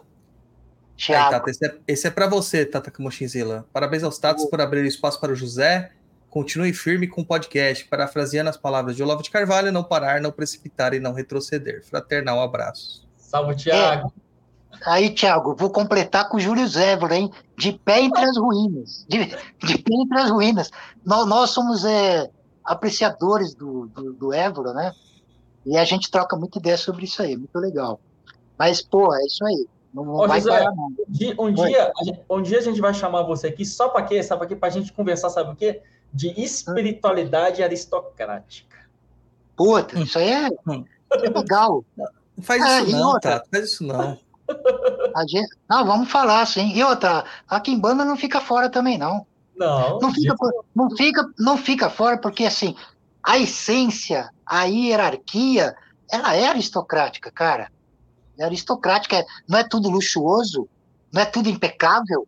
O templo é impecável, as roupas, o dinheiro, a ambição pelo dinheiro, pela riqueza, por tudo que é de bom e excelente, por essa ambição, é, é plenamente aristocrático, não há nenhuma vergonha em falar isso. Porque o pessoal acha que espiritualidade é você fazer votos de pobreza, cara. Olha que coisa absurda. Não. E outra, o, o satanismo, e a Kimbanda é satânica, é um culto da carne.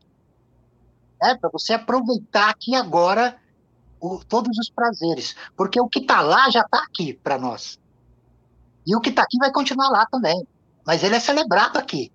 Uhum. Né? Lembra, lembra do Nietzsche que ele fala assim, é, ele diz que, ele fala de, como é que é, que ama não aqueles que, que negam o mundo, mas aqueles que se sacrificam pelo além do homem na terra. Né? Aqueles que se sacrificam pela terra para o além do homem herdar a terra. Né? Que é isso. Esse além do homem é o arquifeiticeiro. É o arquifeiticeiro, o, o além do homem. É, é esse que, que usufrui de todas, esses, de todas essas é, é, riquezas e magnificências. Né? Não é uma abstração.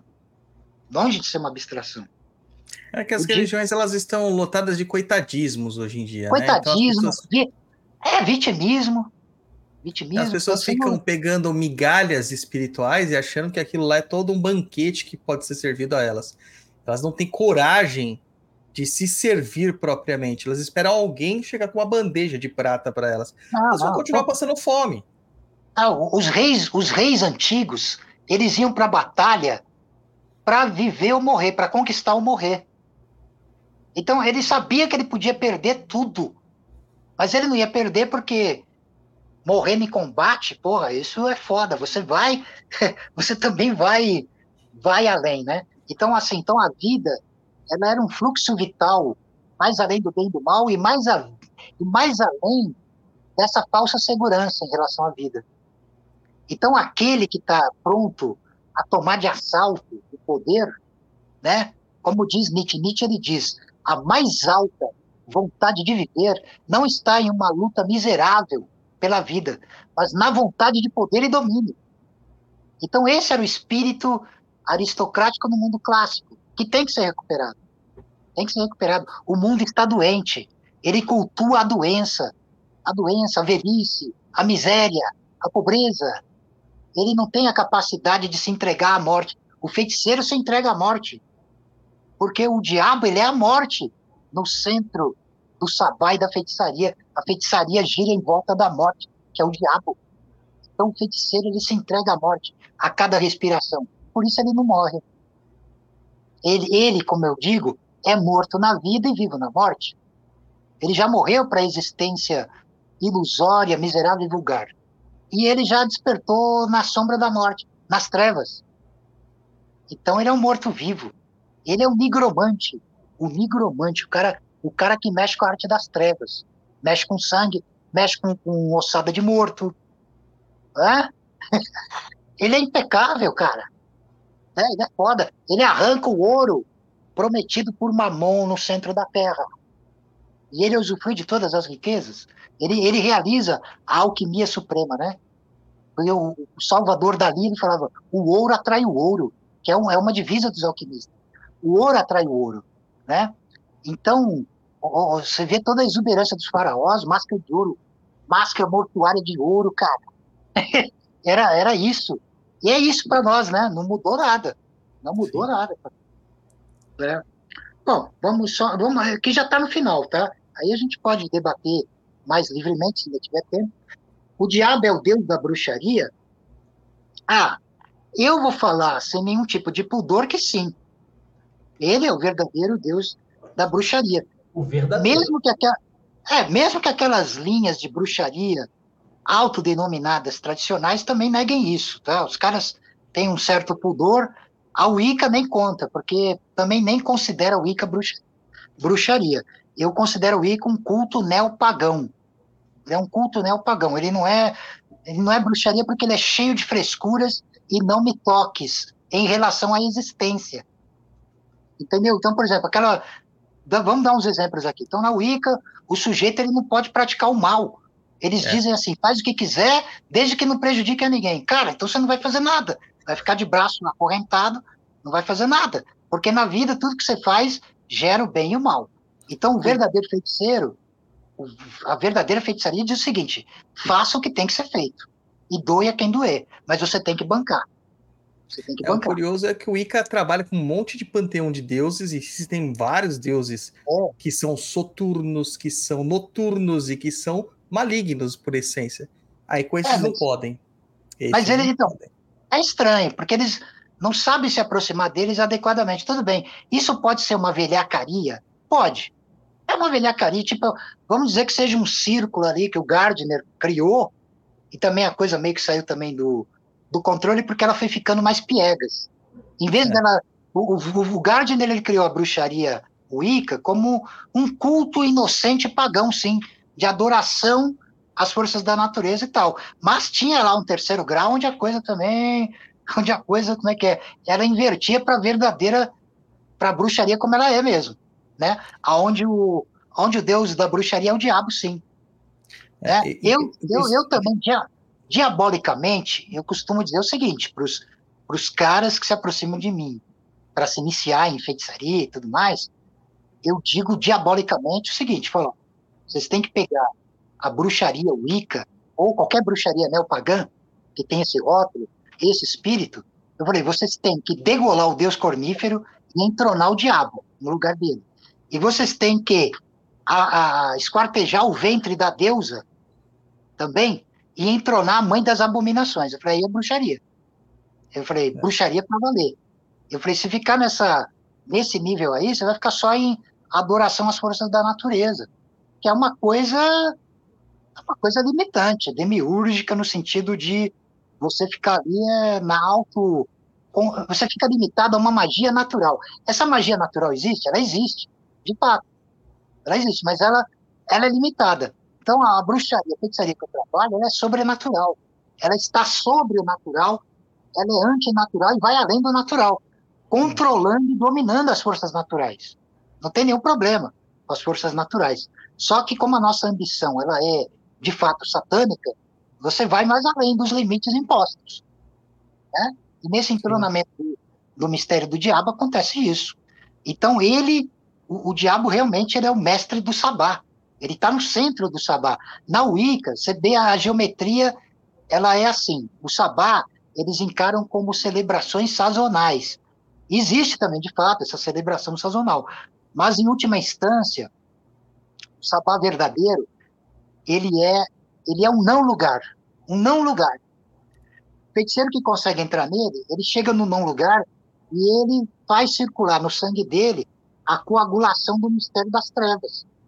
E ele vai além do tempo e do espaço. Ele entra na encruzilhada do espaço entre mundos. Ele pode, inclusive, ir se tornar um alienígena, ir às trevas exteriores e também dominar as trevas interiores. Então, então aqui já é uma bruxaria puta, muito, muito além, né? Então, então, então no, no, no sabá, no sabá da, da, da bruxaria wicana, por exemplo, é, a, a, a deusa está no centro. E o deus de chifre morre e renasce no corpo dela. Sim. Na, na bruxaria satânica é o contrário, o diabo está no centro. E, e, o feminino emana dele, igual no Tantra. Igual no Tantra. Por isso que as bruxas dançavam de costas para o centro do sabá, para o diabo, para o homem negro, para o sabá, entendeu? Tem esse processo aqui. Então, eu falo que a bruxa verdadeira, ela é poderosa quando ela ergue o poder do diabo na sua espinha. Não, não, não há, o, há, há o puro entronamento do andrógeno, mas são andrógenos das trevas. É, é, o, é o diabo que é o vazio e a, e a, a mãe das abominações, a Nossa Senhora da Babilônia, a mãe das abominações, a mãe da, das abominações, é a não existência. Então, o vazio copula com a não existência e gera, ou autogera, o filho do inconcebível. Então, é sempre o diabo vencendo. É, cara, isso, isso é tântrico, você sabe. É tântrico de mão esquerda, é o, é o que é o mistério da bruxaria verdadeira. Então, você percebe que uma, uma visão sabática para outra é, é absolutamente superior. Porque na outra você fica nesse esquema aí, né? Você fica nesse esquema aí do, do, do, do como é que é? É passivo, né? Passivo. Passivo. É, passivo. até o termo que se utiliza na, teo, na teologia geral para designar essas crenças como neopagãs, eu nem, eu nem concordo muito com esse termo, é, é. até por uma questão que o pagão já predomina uma coisa mais campestre, de campo, de natureza, de, de contato do homem silvícola, né, por assim dizer, é. do homem do campo. E esse, esse pessoal não, não tem nenhum tipo de preparação para isso, eles não conseguem ver uma largatixa eles se assustam. É, é, eles não pegam, eles não pegam um sapo na mão, ele, ele não, não, não consegue cortar o pescoço de um bode. Não, na hora que tiver a mão no ventre do bode sujo lá, o cara não vai fazer, vai sujar as unhas. Pegar a ossada de morto, que é, é natureza também, cara. Também é. Entender, entender a glória e a terribilidade. É uma terribilidade cheia de glória cheia de, de deslumbramento, né? É a força, em vez de você se intimidar diante da morte, você faz o fluxo circular. Circular, cara, porque assim, quando você ganha, quando você. Porque assim, também tem uma coisa, você tem que ter passado pelo entronamento do, da iniciação da morte. Quando você leva a si mesmo no, no altar da morte para se auto-imolar lá, e você ressuscita de si mesmo, que é um ritual xamânico, né? O entronamento do mistério das trevas e tal, você ganha, você ganha dois poderes, cara, sobre a morte. Você não morre é, por uma morte súbita ou por acidente de bala, de carro, bala perdida e tal, tal. E você também pode lançar a morte sobre o outro. Também. Mas você não pode ser um canalha de um hipócrita. Por isso que tá cheio de falso pseudo-mago aí, que se auto-intitula e tal, mas quando o bicho pega, o cara, ele, ele sai de cena, né? É, assim, de maneira vergonhosa. Porque ele não sustenta esse mistério, ele não passou por esse mistério. Então ele não tem autoridade.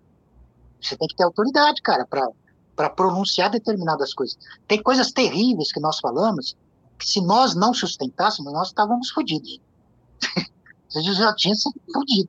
Então, o próprio, a nossa autoridade é a nossa palavra e a nossa ação, né? Não há, não há como é que é, diferença entre o que fala e a ação, o que é dita, né? Então, aí, com isso, nós mostramos a nossa autoridade, com todo respeito, né? Com toda seriedade e tal. Mas dá para perceber o charlatães. Quando você perceber que o cara fala uma coisa e faz outra, já tem que pular fora. Às vezes pode ser por ignorância, e às vezes pode ser por uma ignorância que o cara insiste em ser ignorante mesmo. Ele acha que vai enganar o pessoal por muito tempo, mas não, não vai, porque de você pronunciar os nomes já é uma evocação. Não deixa de ser. E a coisa vai pesar na tua vida. Então você tem que ter responsabilidade, você tem que ter, tem que ter a, a elegância de, de sustentar a via da antiga audácia. Senão não, senão não dá certo, né? Igual o Tataki Lumbo falou agora aí, que título, essas coisas não valem nada, e ele tá certo, cara. É a ação viva, a experiência viva que vale, né? Aí sim você vai ser aclamado mestre, porque como, como, seu, como você tem uma vida de alta mestria, as pessoas vão te reconhecer.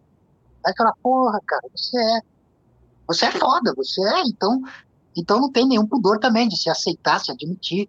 Só que não pode ser falso, claro. Né? O diabo, de fato, é o deus da bruxaria, com toda, com toda certeza. Mesmo para aqueles que não acreditam, não aceitam ou acham que não é. De qualquer maneira, eles são dobrados a essa vontade, mesmo não querendo. Não tem o que fazer. Até mesmo aquele tipo de satanista que não acredita no diabo, ele também está servindo o diabo. Ele está servindo a ardilosidade do diabo também né? Aí é aquela coisa da feitiçaria, cara. O, o, o feiticeiro não importa se o negócio existe ou não existe, que a arte da feitiçaria faz existir. Então, então nós estamos além dessas conversas filosóficas eh, inócuas, estéreis. Porque pelo ato da feitiçaria, você faz o inexistente se tornar existente. E aquilo que existe também deixar de existir. É simples. O feiticeiro, ele, ele arrebenta as barreiras entre ficção e realidade. Ele torna é, ficção realidade, realidade ficção. Ele faz isso, ele tem essa mestria. Então, para ele, não, não importa. E o próprio diabo, ele, como ele é Deus, antideus e Papa, é, ele também incorpora o ateísmo nele. Ele incorpora Deus e o ateísmo. Ele lida com tudo isso, cara. É aí que, aí que a coisa fica horripilante, porque esse, esse vilão aí, ele não pode ser derrotado. Isso que é interessante, né?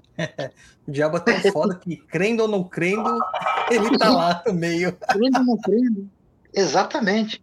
Os caras vão, até já falaram isso, né? Dessa minha questão ser uma loucura. Eu falei, ah, tudo bem, eu sou um louco, mas eu tenho autodomínio sobre a loucura. Aí que tá a questão. Eu não sou escravo dela, cara. Eu nunca fui. É... Eu nunca, nunca se apoderaram de mim e me trancaram no hospício. Eu tô aqui, né? Eu consigo, com o meu argumento, eu consigo fundamentar tudo que eu estou falando e provar. então o cara tem que me aceitar, tem que me engolir, querendo ou não, entendeu? Então é isso, então é isso que é interessante, né? Quando você tem a questão, aquela questão que, que o Tata Niganga Kamushinzila ele conhece no Tantra, que é o Virya, a postura do Virya, né? Você já tomou a, a realidade de assalto antes das conceitualizações. E aí, tudo que acontecer vai ser consequência dessa postura. Inclusive a iluminação, o despertar. É uma consequência fulminante, mas você tem que ser profundamente verdadeiro, né? Profundamente. Lembrei, lembrei de, uma, de uma passagem no Kulanarva Tantra, né? Isso. Que fala que o Virya, ele caminha sobre as caveiras, né? Os, os esqueletos dos pachos. É dos Pachus, é isso mesmo. Ele é faz, é ele, faz, ele faz, ele faz o, ele faz de tapete a cabeça dos Pachos. É isso mesmo. Nós passamos pela a estrada semeada de esqueletos daqueles que falharam. Olha que interessante. porque é, porque é dura, né? Os romanos falavam né, que é dura lex, ad lex. A lei é dura, mas é a lei. A lei é dura, mas é a lei. Então, mas para nós isso é um deleite, não é? Enfim, a gente tira de letra porque a gente sabe se, se a gente sabe dançar, sabemos como se mover nesse, nesse dinamismo terrível e fatal, agônico, terrível, fatal, mas que é transfigurado em, em onipotência, né?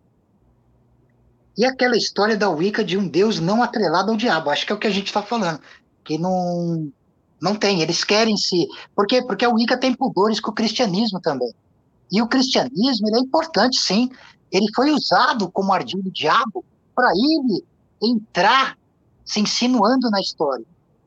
então a gente também não nega isso aí. O cristianismo serve aos nossos propósitos. Ele serve. Ele é satânico também, embora os cristãos não não tem consciência disso, não é para eles. Enfim, então deixa eles fazer todo aquele jogo de negar o diabo, se afastar dele, né? Então, agora se o cara entender o Cristo tifônico, ele vai para outro nível. Ele vai, ele vai para um outro nível gnóstico ferrado, fundamentado, né? Então eles têm esse problema. Por exemplo, quer ver uma frescura dos os wiccanos têm essa coisa do se você, como é que é, é, é são os tipos de idiotas que dizem que aquilo que você fizer volta três vezes contra você, né? Então não, o mago negro, mago negro mesmo, o bruxo, o feiticeiro, ele faz o mal e, e, o choque de retorno, ele se alimenta do choque de retorno e vai além do revés, se alimentando vampiricamente.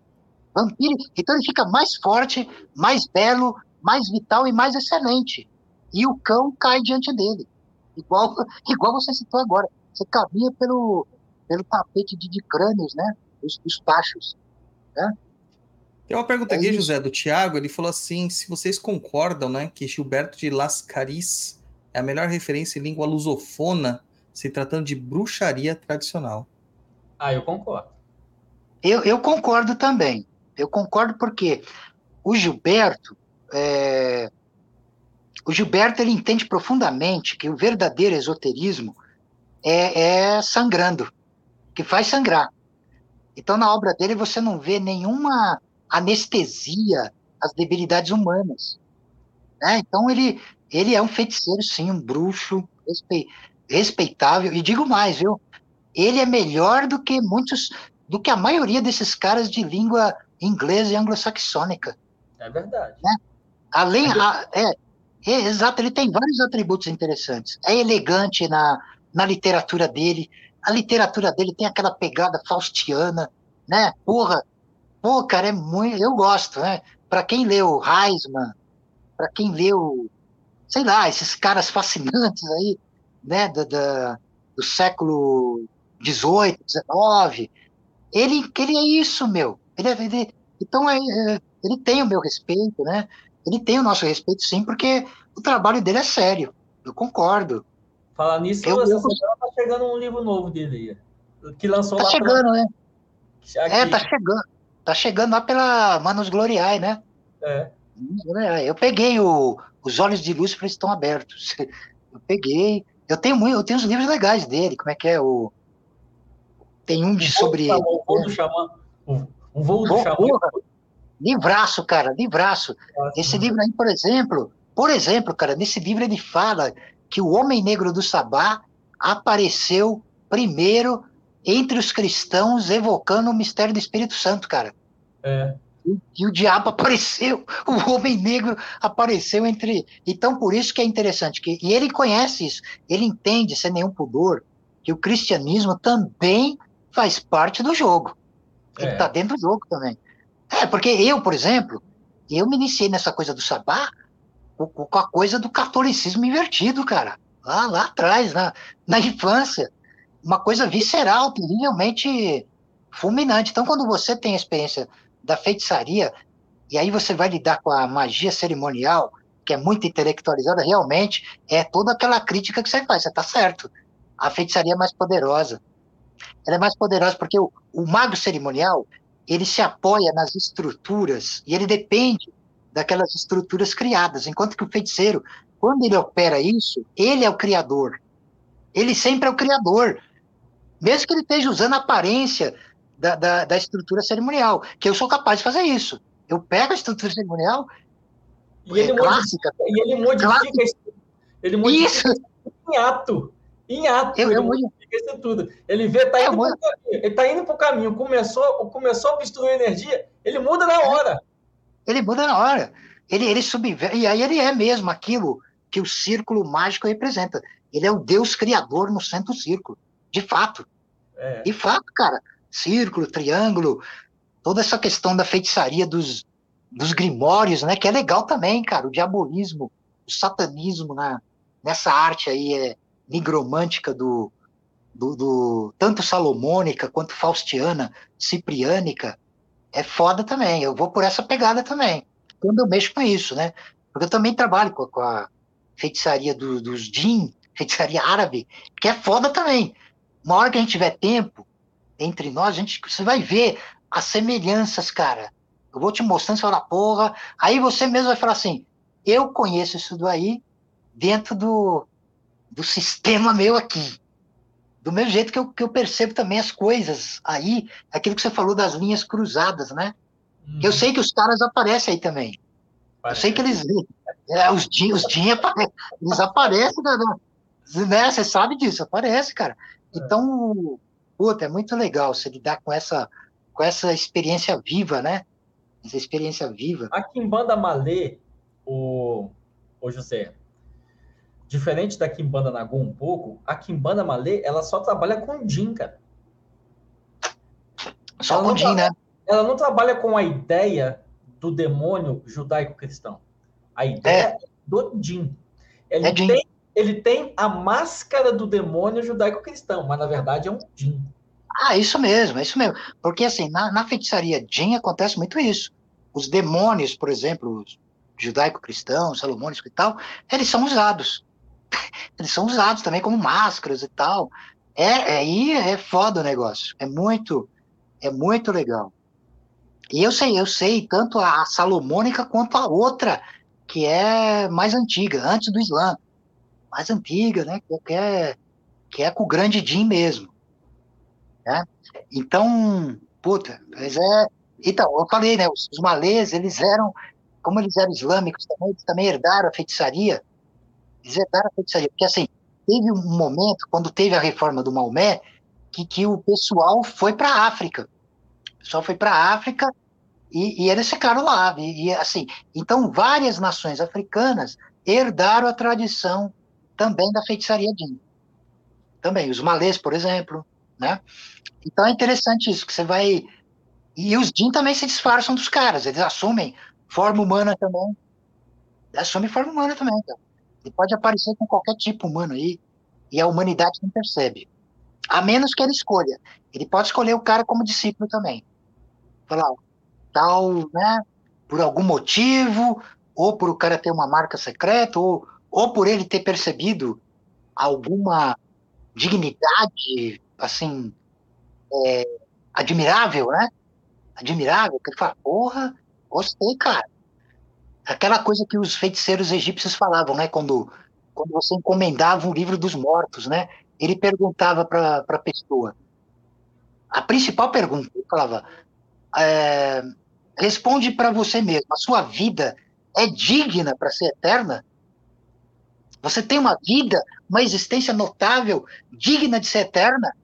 Se sim, então você, você merece essa feitiçaria que vai te tornar imortal.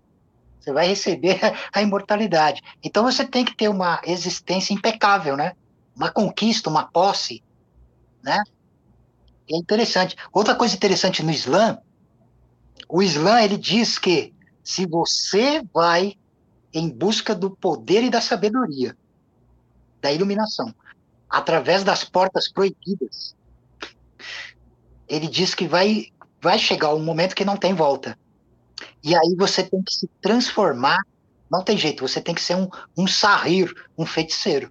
Você tem que ir adiante, porque se você tentar voltar, você se pode. Você se lasca, você é aniquilado. E é verdade isso aí. É verdade. Mas aí eu lembro uma frase de Franz Kafka, que ele diz assim: há um ponto da qual não há retorno. Esse é o ponto que devemos atingir. Então, o feiticeiro é isso. O feiticeiro, deliberadamente, ele se dirige a um ponto da qual não há retorno. É trágico.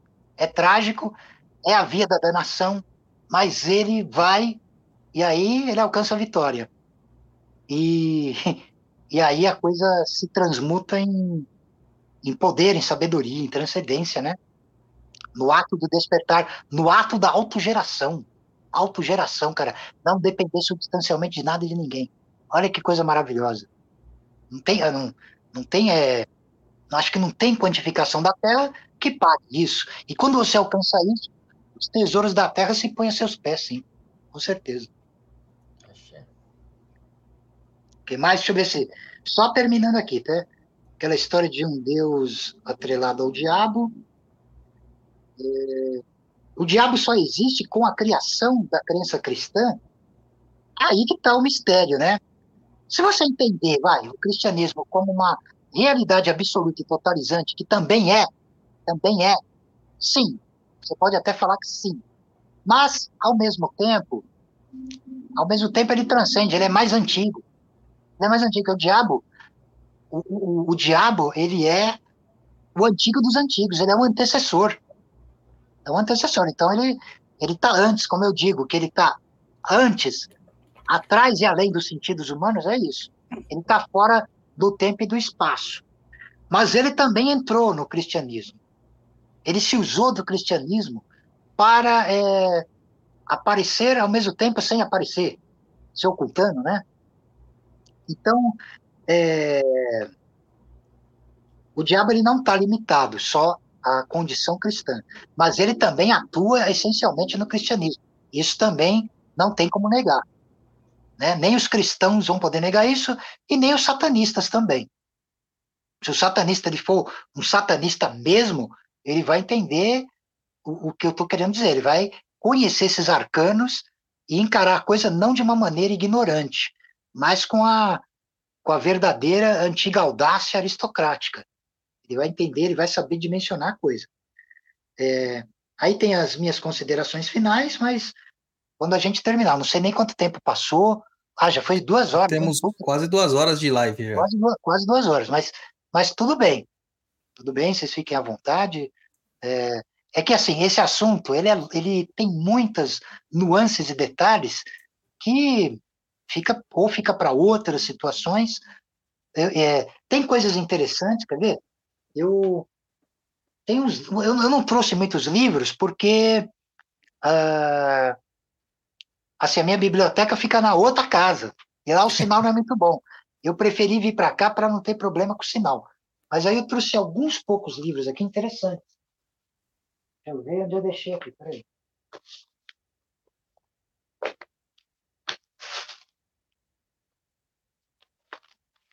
O Tata Camochizila deu uma pequena queda lá, um pico de luz lá é. e já está retornando, que a internet está tá voltando. Retornando. É. Espera um momentinho, deixa eu ver onde eu deixei o pacote. Claro, claro. Eu já venho, enquanto, Claro, enquanto isso, quero agradecer o pessoal que ficou mandando aí os superchats, super stickers pra gente. Paula Bossi, Gleiciana Souza, Paula Gibertoni, Jéssica Crespi, o Tiago, o Igmar Martins. É que não tem, eu não li sua pergunta, Igmar, porque não tem muito a ver com temática daqui. Mas eu vou passar para o Tata Camochinzila e a gente vai discutir a pauta. É, Gleiciana Souza e o Jefferson Bruno. Muito obrigado a todos vocês aí é, por trazerem para a gente aqui um pouquinho do seu axé. Tá, gente? O Tata Camochinesa tá voltando aí, é, só tá reiniciando a internet lá, já já ele tá de volta. Eu também. Uhum.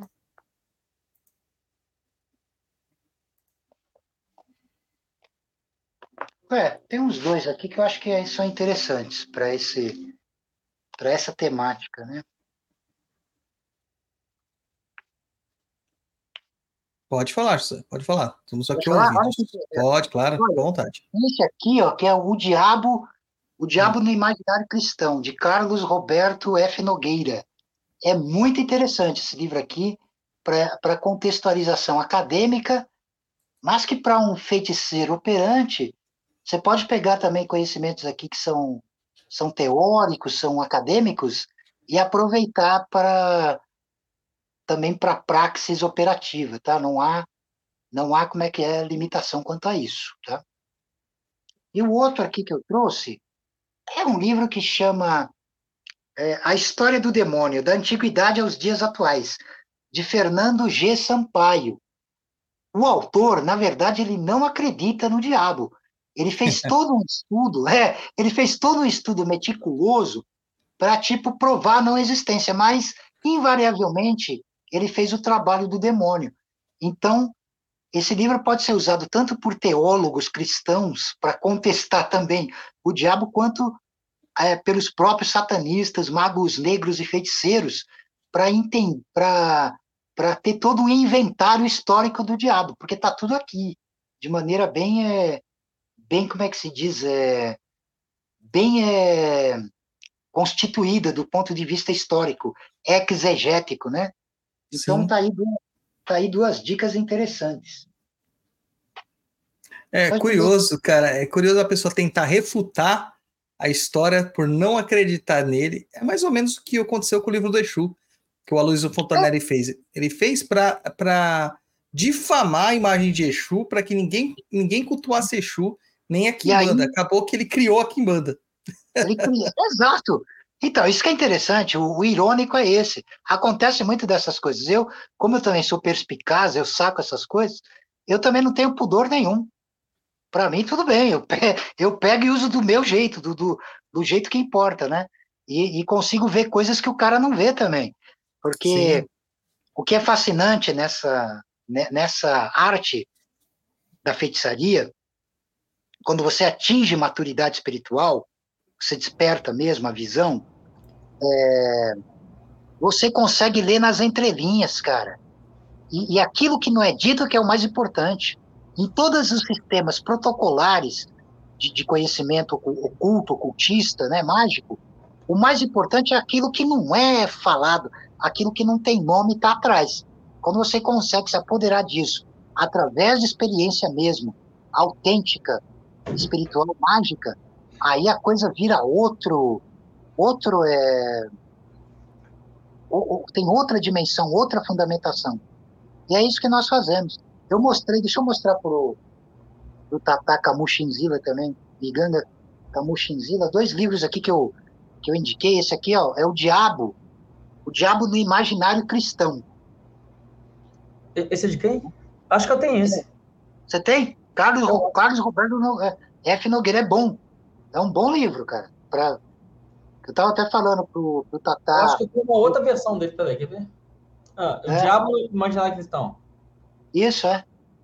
Ele tem uns outros livros também sobre bruxaria e tal. Tudo trabalho acadêmico, tá? Mas para nós é importante. É importante. E esse aqui também. Você tem esse aqui, ó? Peraí, deixa eu ver. A história do demônio na antiguidade. A história do demônio, da antiguidade aos dias atuais. Não, isso não tem.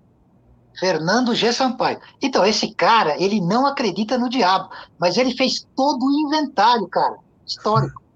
Então, ele, trabalha, ele trabalhou com o diabo, invariavelmente. Né? Igual o, o Aloysio Fontenelle em relação ao Exu. É. Né? Muito legal, né? Aqui, assim, vai ter que. Esse livro aqui, é uma edição dos anos 70, deixa eu ver. 76, tá? Qual que você está é... falando? Peraí, deixa eu ver. Esse aqui, ó. Esse é de 76. Aí Mas você acha, você acha usado. É, você ah. acha usado. É, exatamente, você acha usado. Você vai, porra, você vai ver exatamente o que eu vi. Você vai falar, porra, o cara não acredita, mas olha, ele, escreve, ele, ele deu de mastigado todo o inventário, todo o histórico aqui, né? Tudo que é relevante. E, e o, o diabo no imaginário cristão, deixa eu ver de que ano é. Ah, esse, esse, é mais, esse, esse é mais recente, é, do, é de 2000. É da EDUSP, editora EDUSP. EDUSP. Esse do do diabo, do diabo não, do a história do demônio vai ser mais tá sendo mais difícil de achar. Editora Caratuja. Eu acho então, que só tem na estante virtual, tá? Tava olhando aqui.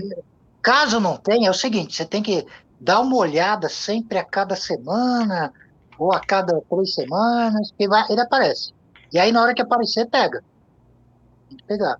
Porque ele é. sumiu, né, também, não, não relançaram. Tem esse problema aqui, né, de livros antigos o pessoal não relançar. Sim, tem muitos livros bons que Bons? estão fora de edição. É, Fora de Exato. edição. Já, já fez a lista de compra aí, Tata? A, a minha, a- o pior de tudo, cara, é que a minha lista de compra ela nunca acaba, velho. nunca acaba. É, você sempre tá, você sempre tá mostrando, você sempre tá mostrando livros, livros raros, eu vejo, falo, caraca, olha a biblioteca do cara, meu.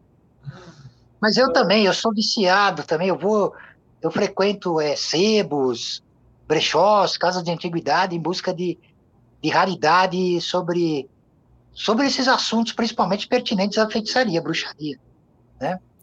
Então a, Ô, José, gente acha tem uma- antigos. Pergunta aqui da Juliana Calazans. Tem esse aqui também, ó, o A Bruxaria, Jean-Louis Brau, editora Europa América. É legal também. Ah. Ó, é legal porque esse livro aqui, ele fala de bruxaria mesmo, não é bruxaria Wicca, não, bruxaria satânica. Tá? Ele não é muito grosso, ele é fino. Ele é fino. deixa eu- qual é o nome do cara mesmo, doutor? Deixa eu ver. Esse aí eu não tenho, não. Jean-Louis Louis, Louis Brau. É francês o cara. Edição, essa aqui é, é português, mas você acha, você acha ele usado. Isso aqui eu acho que é mais, é mais fácil de achar no, na estante virtual.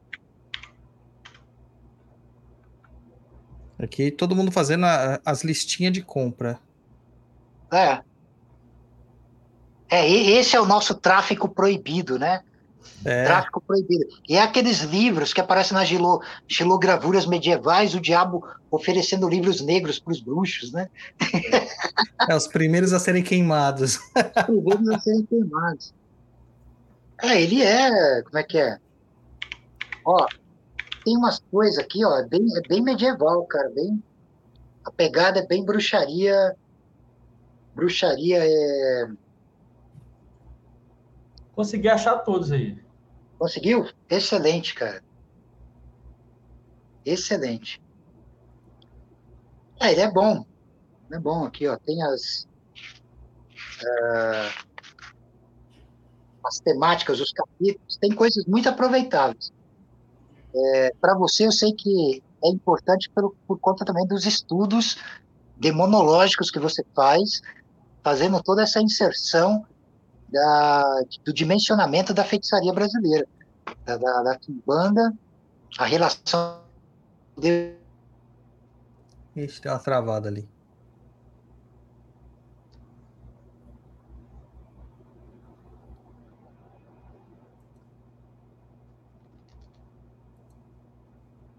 São as forças ocultas. É, é, é, a- começou a indicar os livros bons, a conexão é, é. Aí vem a, como é que é, continuidade no, no tempo rachas que a nossa, nossa provoca no, no, no tecido de realidade.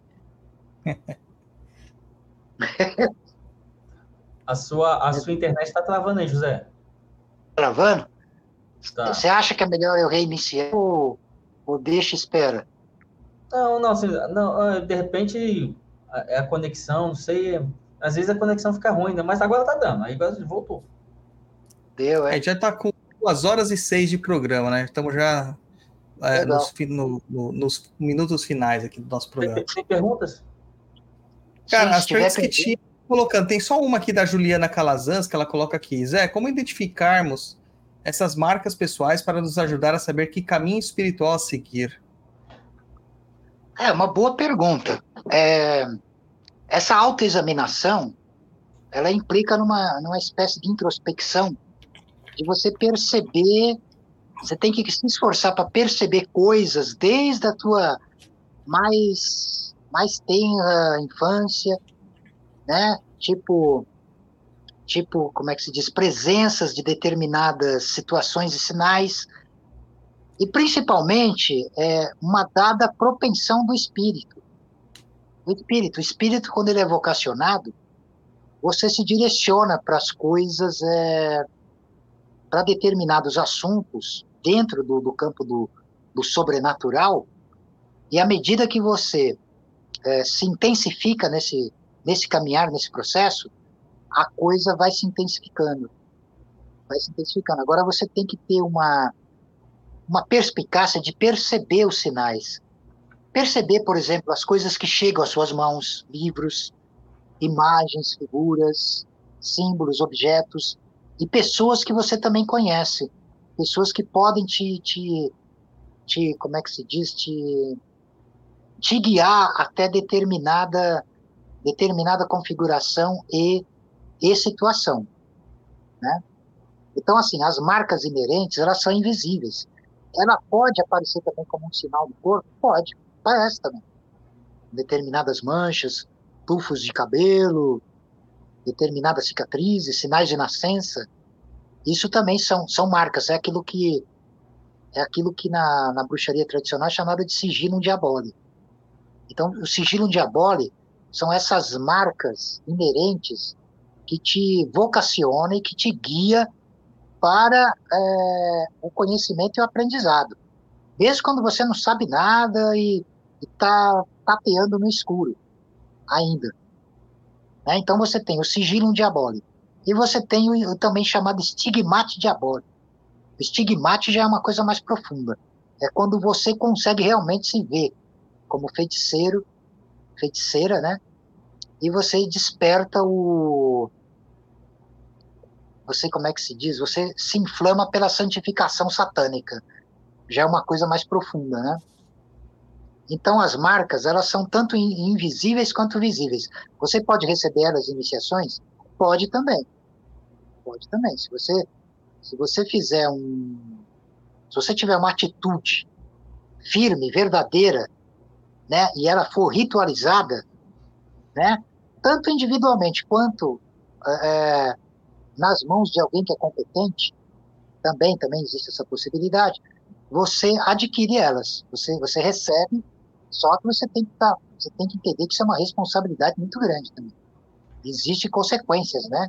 Existem é, ordálias, existem, existem toda uma existe toda uma consequência para isso. Então você tem que estar, tá, como é que é, espiritualmente competente para essa decisão, essa tomada de, de, de posse dessa decisão, porque ela acaba sendo irrevogável, não, não tem depois como você voltar atrás.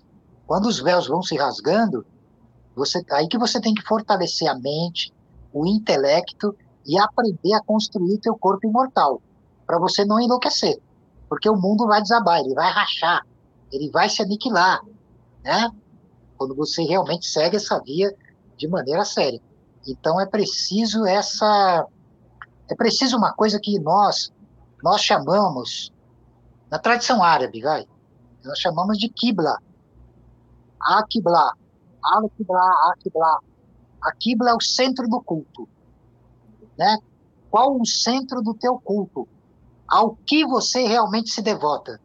Esse culto secreto que você escolhe, que você deve escolher, que você escolhe, você tem que colocar ele acima de tudo. Tudo tem que estar condicionado a ele. Tudo que acontecer na tua existência.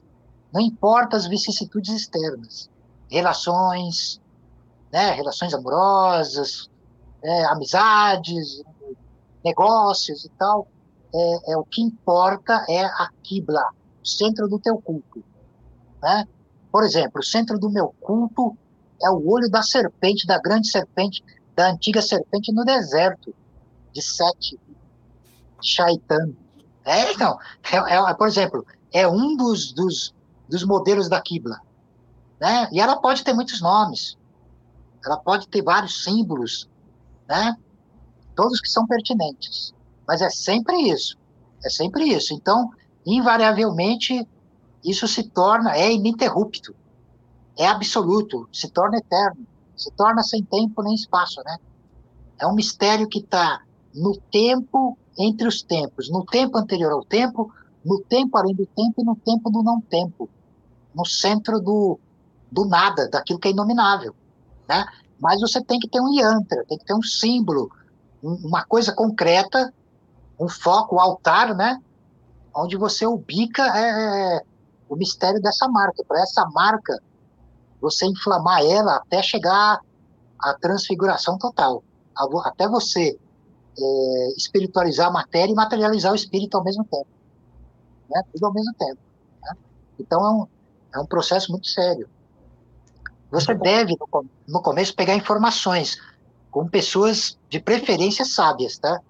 Não charlatães, tá? Para poder ir montando o construto da tua, da tua jornada.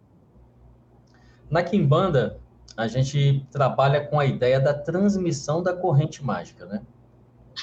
Sim.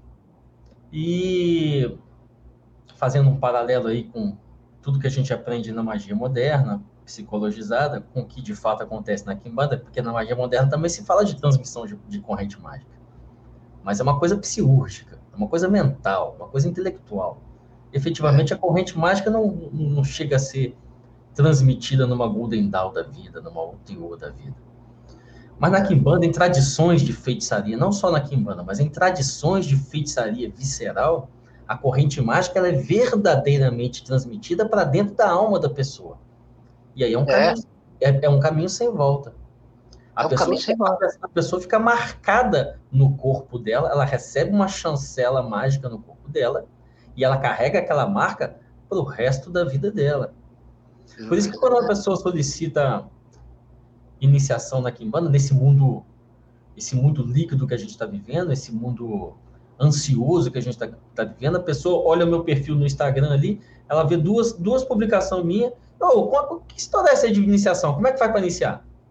É, ele pensa que é uma linha de montagem. É. É, não, é, não, é, isso. É, uma é caixa, isso. é uma caixa de sucrilhos que você compra no supermercado. É. E aí eu falo assim com ele assim, meu irmão, velho, isso aqui, cara, presta atenção. É um caminho sem volta, mesmo. É um pulo no fundo do inferno, cara. Você tem certeza que é isso que você quer? Você deveria dar uma olhada aí no meu material um ano. Passa estudando aí dois anos. Tem muito material para estudo aí que eu foto aí. Passa estudando isso aí dois anos. Por quê? Porque do momento que você recebe a corrente mágica na sua alma, não tem jeito de voltar para trás mais não. É, não tem mais, exato. Tem, exato, você tem razão. A feitiçaria do deserto é o Nafas El Shaitan. É, é, a, é a transmissão. É a. Como é que é? O, o sanfar, o sopro. É, é a, e a corrente é a é a Salicele, né? Então, a corrente, é, então, todas as tradições têm tradição verdadeira, né? De feitiçaria tem essa coisa aí, tem esse mistério. Então, isso, é, como você está bem colocando, é um ato irrevogável, uma coisa que não, não dá também. O cara acha que é igual essa, tipo, sei lá, se iniciar na Rosa Cruz, esse tipo de coisa. Não é. Não é, não, não é a mesma coisa, cara. É, é pesado, é, é terrível, terrível. Tudo vai mudar, tudo vai se, se transfigurar, né? Então tem que ter muita responsabilidade. Tem que é. saber fazer a coisa para não se ferrar, para não a coisa não, não, não, você não sofrer um fracasso que seja que seja fatal, porque você está lidando com uma coisa perigosa, né? É. Achei. E aí, Tata, mais alguma colocação? Não, assim, para mim, para nós foi uma aula, né? Só, só, só tenho a agradecer. Só tenho a agradecer. Eu espero que tenha sido satisfatório. Eu, né? eu fiquei muito contente de ter sido convidado, de estar com vocês. É a primeira vez que eu, que eu faço com vocês, né? E eu tenho respeito, tenho admiração, eu acompanho né, o trabalho do Fernando, do Tata Miganga Kamushinzila. Estou te conhecendo agora também, o Tata Miganga Zilauapanzo e, e é, é bastante satisfatório falar com pessoas é, que vale a pena, que realmente conhecem do que estou falando. E nós estamos falando aqui de tradição viva, né? De uma coisa, Sim. uma coisa que não é abstrata, não é conversa fiada. E isso é, é, é muito importante para a preservação dessa tradição no Brasil, no que diz respeito ao Brasil, e a nível mundial também, né? Porque a, a nossa tradição ela transcende o, a questão regional, a questão de tempo, né? Nós chegamos nesse nível também. Por isso que nós temos, estamos tendo esse papo tão agradável. E desde que nos conhecemos também, foi muito bacana. Nunca teve nenhum atrito ordinário, né? Por qualquer tipo de discordância de, de algum ponto ou outro, né? Isso é legal porque é assim mesmo nós somos, como nós somos singulares, não tem como sermos todos iguais, sermos feiticeiros totalmente iguais. E isso que é bacana, né? É. Sabe que você vai ter que voltar aqui mais vezes, né? Porque é o seguinte. Ah, eu volto. A nossa, a nossa proposta, a nossa proposta aqui do CovaCast, inicialmente, foi Legal trazer... esse nome, CovaCast. É, eu, também, eu também lembrei da Cova de Cipriano, que está na é. jogada também, né? É, Cova de Cipriano, Cova de Tiriri, né? Então. É, a, nossa, a nossa intenção é trazer um, um entendimento, um diálogo superior a, a, isso tudo que a gente vê de tão superficial de ocultismo. E a, dentro dessa proposta, trazer pessoas que nós confiamos. Só que tem um problema, José. Nós confiamos em pouquíssimas pessoas. É que tem pouca gente. É, tem, eu concordo. Gente, gente de qualidade mesmo é pouco, concordo. É, então, concordo, assim... É. Bom, você pode trazer o povo da Kimbanda, que sejam sérios também, né? Pessoal que pratica, e outros ocultistas de outras linhas, mas aí já fica mais. Já aí, aí fica difícil também, porque não tem tantos, né? É. Uma coisa séria mesmo. Mas no nosso próximo encontro aqui, nós vamos conversar sobre espiritualidade aristocrática. Aristocrática, é um bom tema, gostei. Gostei, é. já vai, já prepara a pauta aí, eu vou porque, porque, além de você e eu, eu não conheço ninguém falando disso no Brasil. Eu, eu acho que não tem também. Por isso que eu, por isso que eu apreciei tu, todo o teu trabalho, que eu falei, caraca, é isso. Eu falei, cara, é isso, é isso que eu quero ouvir, é isso que eu aprecio, e eu tenho a ver com isso também, porra. Eu tô nessa também, né? E aí é isso, porra, é muito bom, muito bom. Que é assim mesmo que a coisa vai funcionar é, no futuro, esses testemunhos aí vão ser vão ser referências também, né, tal, porque essa é a atitude, o fundamento sério, sério mesmo, e não tem, e não podemos e não devemos fazer concessão. Não, cara, qualquer coisa que for para anestesiar não serve espiritualmente falando. É verdade. Não serve. Nem no caminho da mão direita e nem na esquerda. É. Essa que é a verdade. Porque o, o sujeito que é sério na mão direita, ele também sabe disso. Ele não pode fazer concessão às debilidades humanas, cara. E é o que mais tem aí misturado no pseudo-ocultismo, que conta por aí. Quando você fala de uma coisa séria, os caras já, putz, já, já, já ficam, como é que é? Ficam em si mesmados, já, já evitam, né?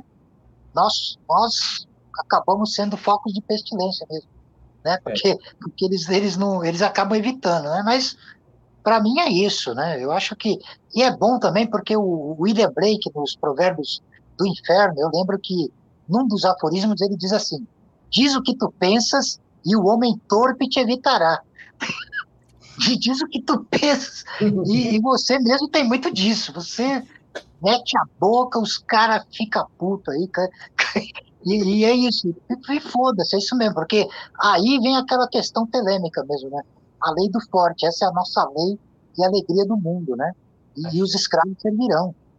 Os escravos servirão. Né? Sempre, então, onde, sempre, sempre, sempre, sempre.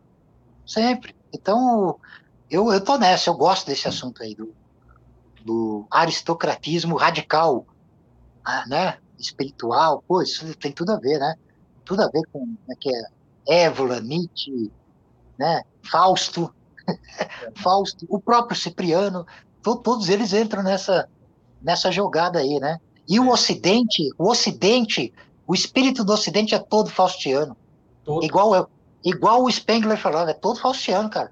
Então é isso que as pessoas têm que entender. Porque eu falo, porra, mas eu não, eu não tô falando nada absurdo. Eu tô falando o que é mesmo. O que deve, o que é e o que deve ser, o que deve voltar a ser, né? O Ocidente não pode, não pode perder essa tradição. E o Brasil também. O Brasil, se ele quer se erguer dignamente em face das potências aí do mundo, ele tem que ter uma postura, um fundamento faustiano, imperialista e draconiano. Tem que ter. É. Eu penso assim também. Eu penso assim. A liberdade é isso, né? A, a, liberdade, por exemplo, não existe uma liberdade descompromissada. Não, liberdade é poder. Então você tem que ter responsabilidade para suportar o poder. para receber a crueldade e dar crueldade. Você tem que ter esse poder, cara. Senão você tá lascado. Isso é uma coisa séria, né? Então é. isso falta, né? Não tem pessoas estrategistas, não tem as pessoas que lidam com, essa, com essas questões, eles são muito mal preparados. Muito mal preparados. Então, vamos meter a boca aí, sim. Eu, eu, eu aceito o convite para essas incursões é, fáusticas, né? Na, no espírito da, do aristocratismo. Né? Ah, é isso mesmo, axé, como você diz. Eu vou me despedindo respeitosamente de vocês, para não, não tornar a coisa a partir daqui sem sentido, né? E, e, fico muito grato, fico grato a todos que participaram, os internautas que, que acompanham o, o CovaCast, né? Os que também me apreciam, né? Então aqui estamos todos numa irmandade é, respeitosa, celebrando a verdadeira feitiçaria sabática, né? Que no Brasil a expressão é realmente a quimbanda. Axé. Axé. José, muito obrigado, tá? Tá, obrigado. Continuamos nos bastidores. Continuamos nos bastidores. Um grande, um grande abraço para todos. Um grande abraço, José. Tchau, tchau. Boa noite. Tchau, tchau. Isso aí, gente. Vocês gostaram da live? Saibam que vocês encontram muito mais lá na revista Enganga, no www.kimbandanago.com ou nos Instagrams, né? Do Tata Zilopos, Douglas Rainho 7, Tata Camuchinzila, Instagram da Cova de Tiriri, Cova de Cipriano Feiticeiro, que é só Cova de Cipriano, tá? Arrobas Cova de Cipriano. Então é isso aí, meu povo. Muito obrigado a todos pela audiência. Muito obrigado, José. Volte sempre. É muito bom ter a sua, a sua sabedoria aqui. E a, a gente volta é, aí. A honra é minha. E a, gente, e a gente volta futuramente em novas edições. Até mais. Até mais. Feitiçaria, Umbanda, Ocultismo, CovaCast, um projeto da Cova de Cipriano Feiticeiro e Cova de Tiriri.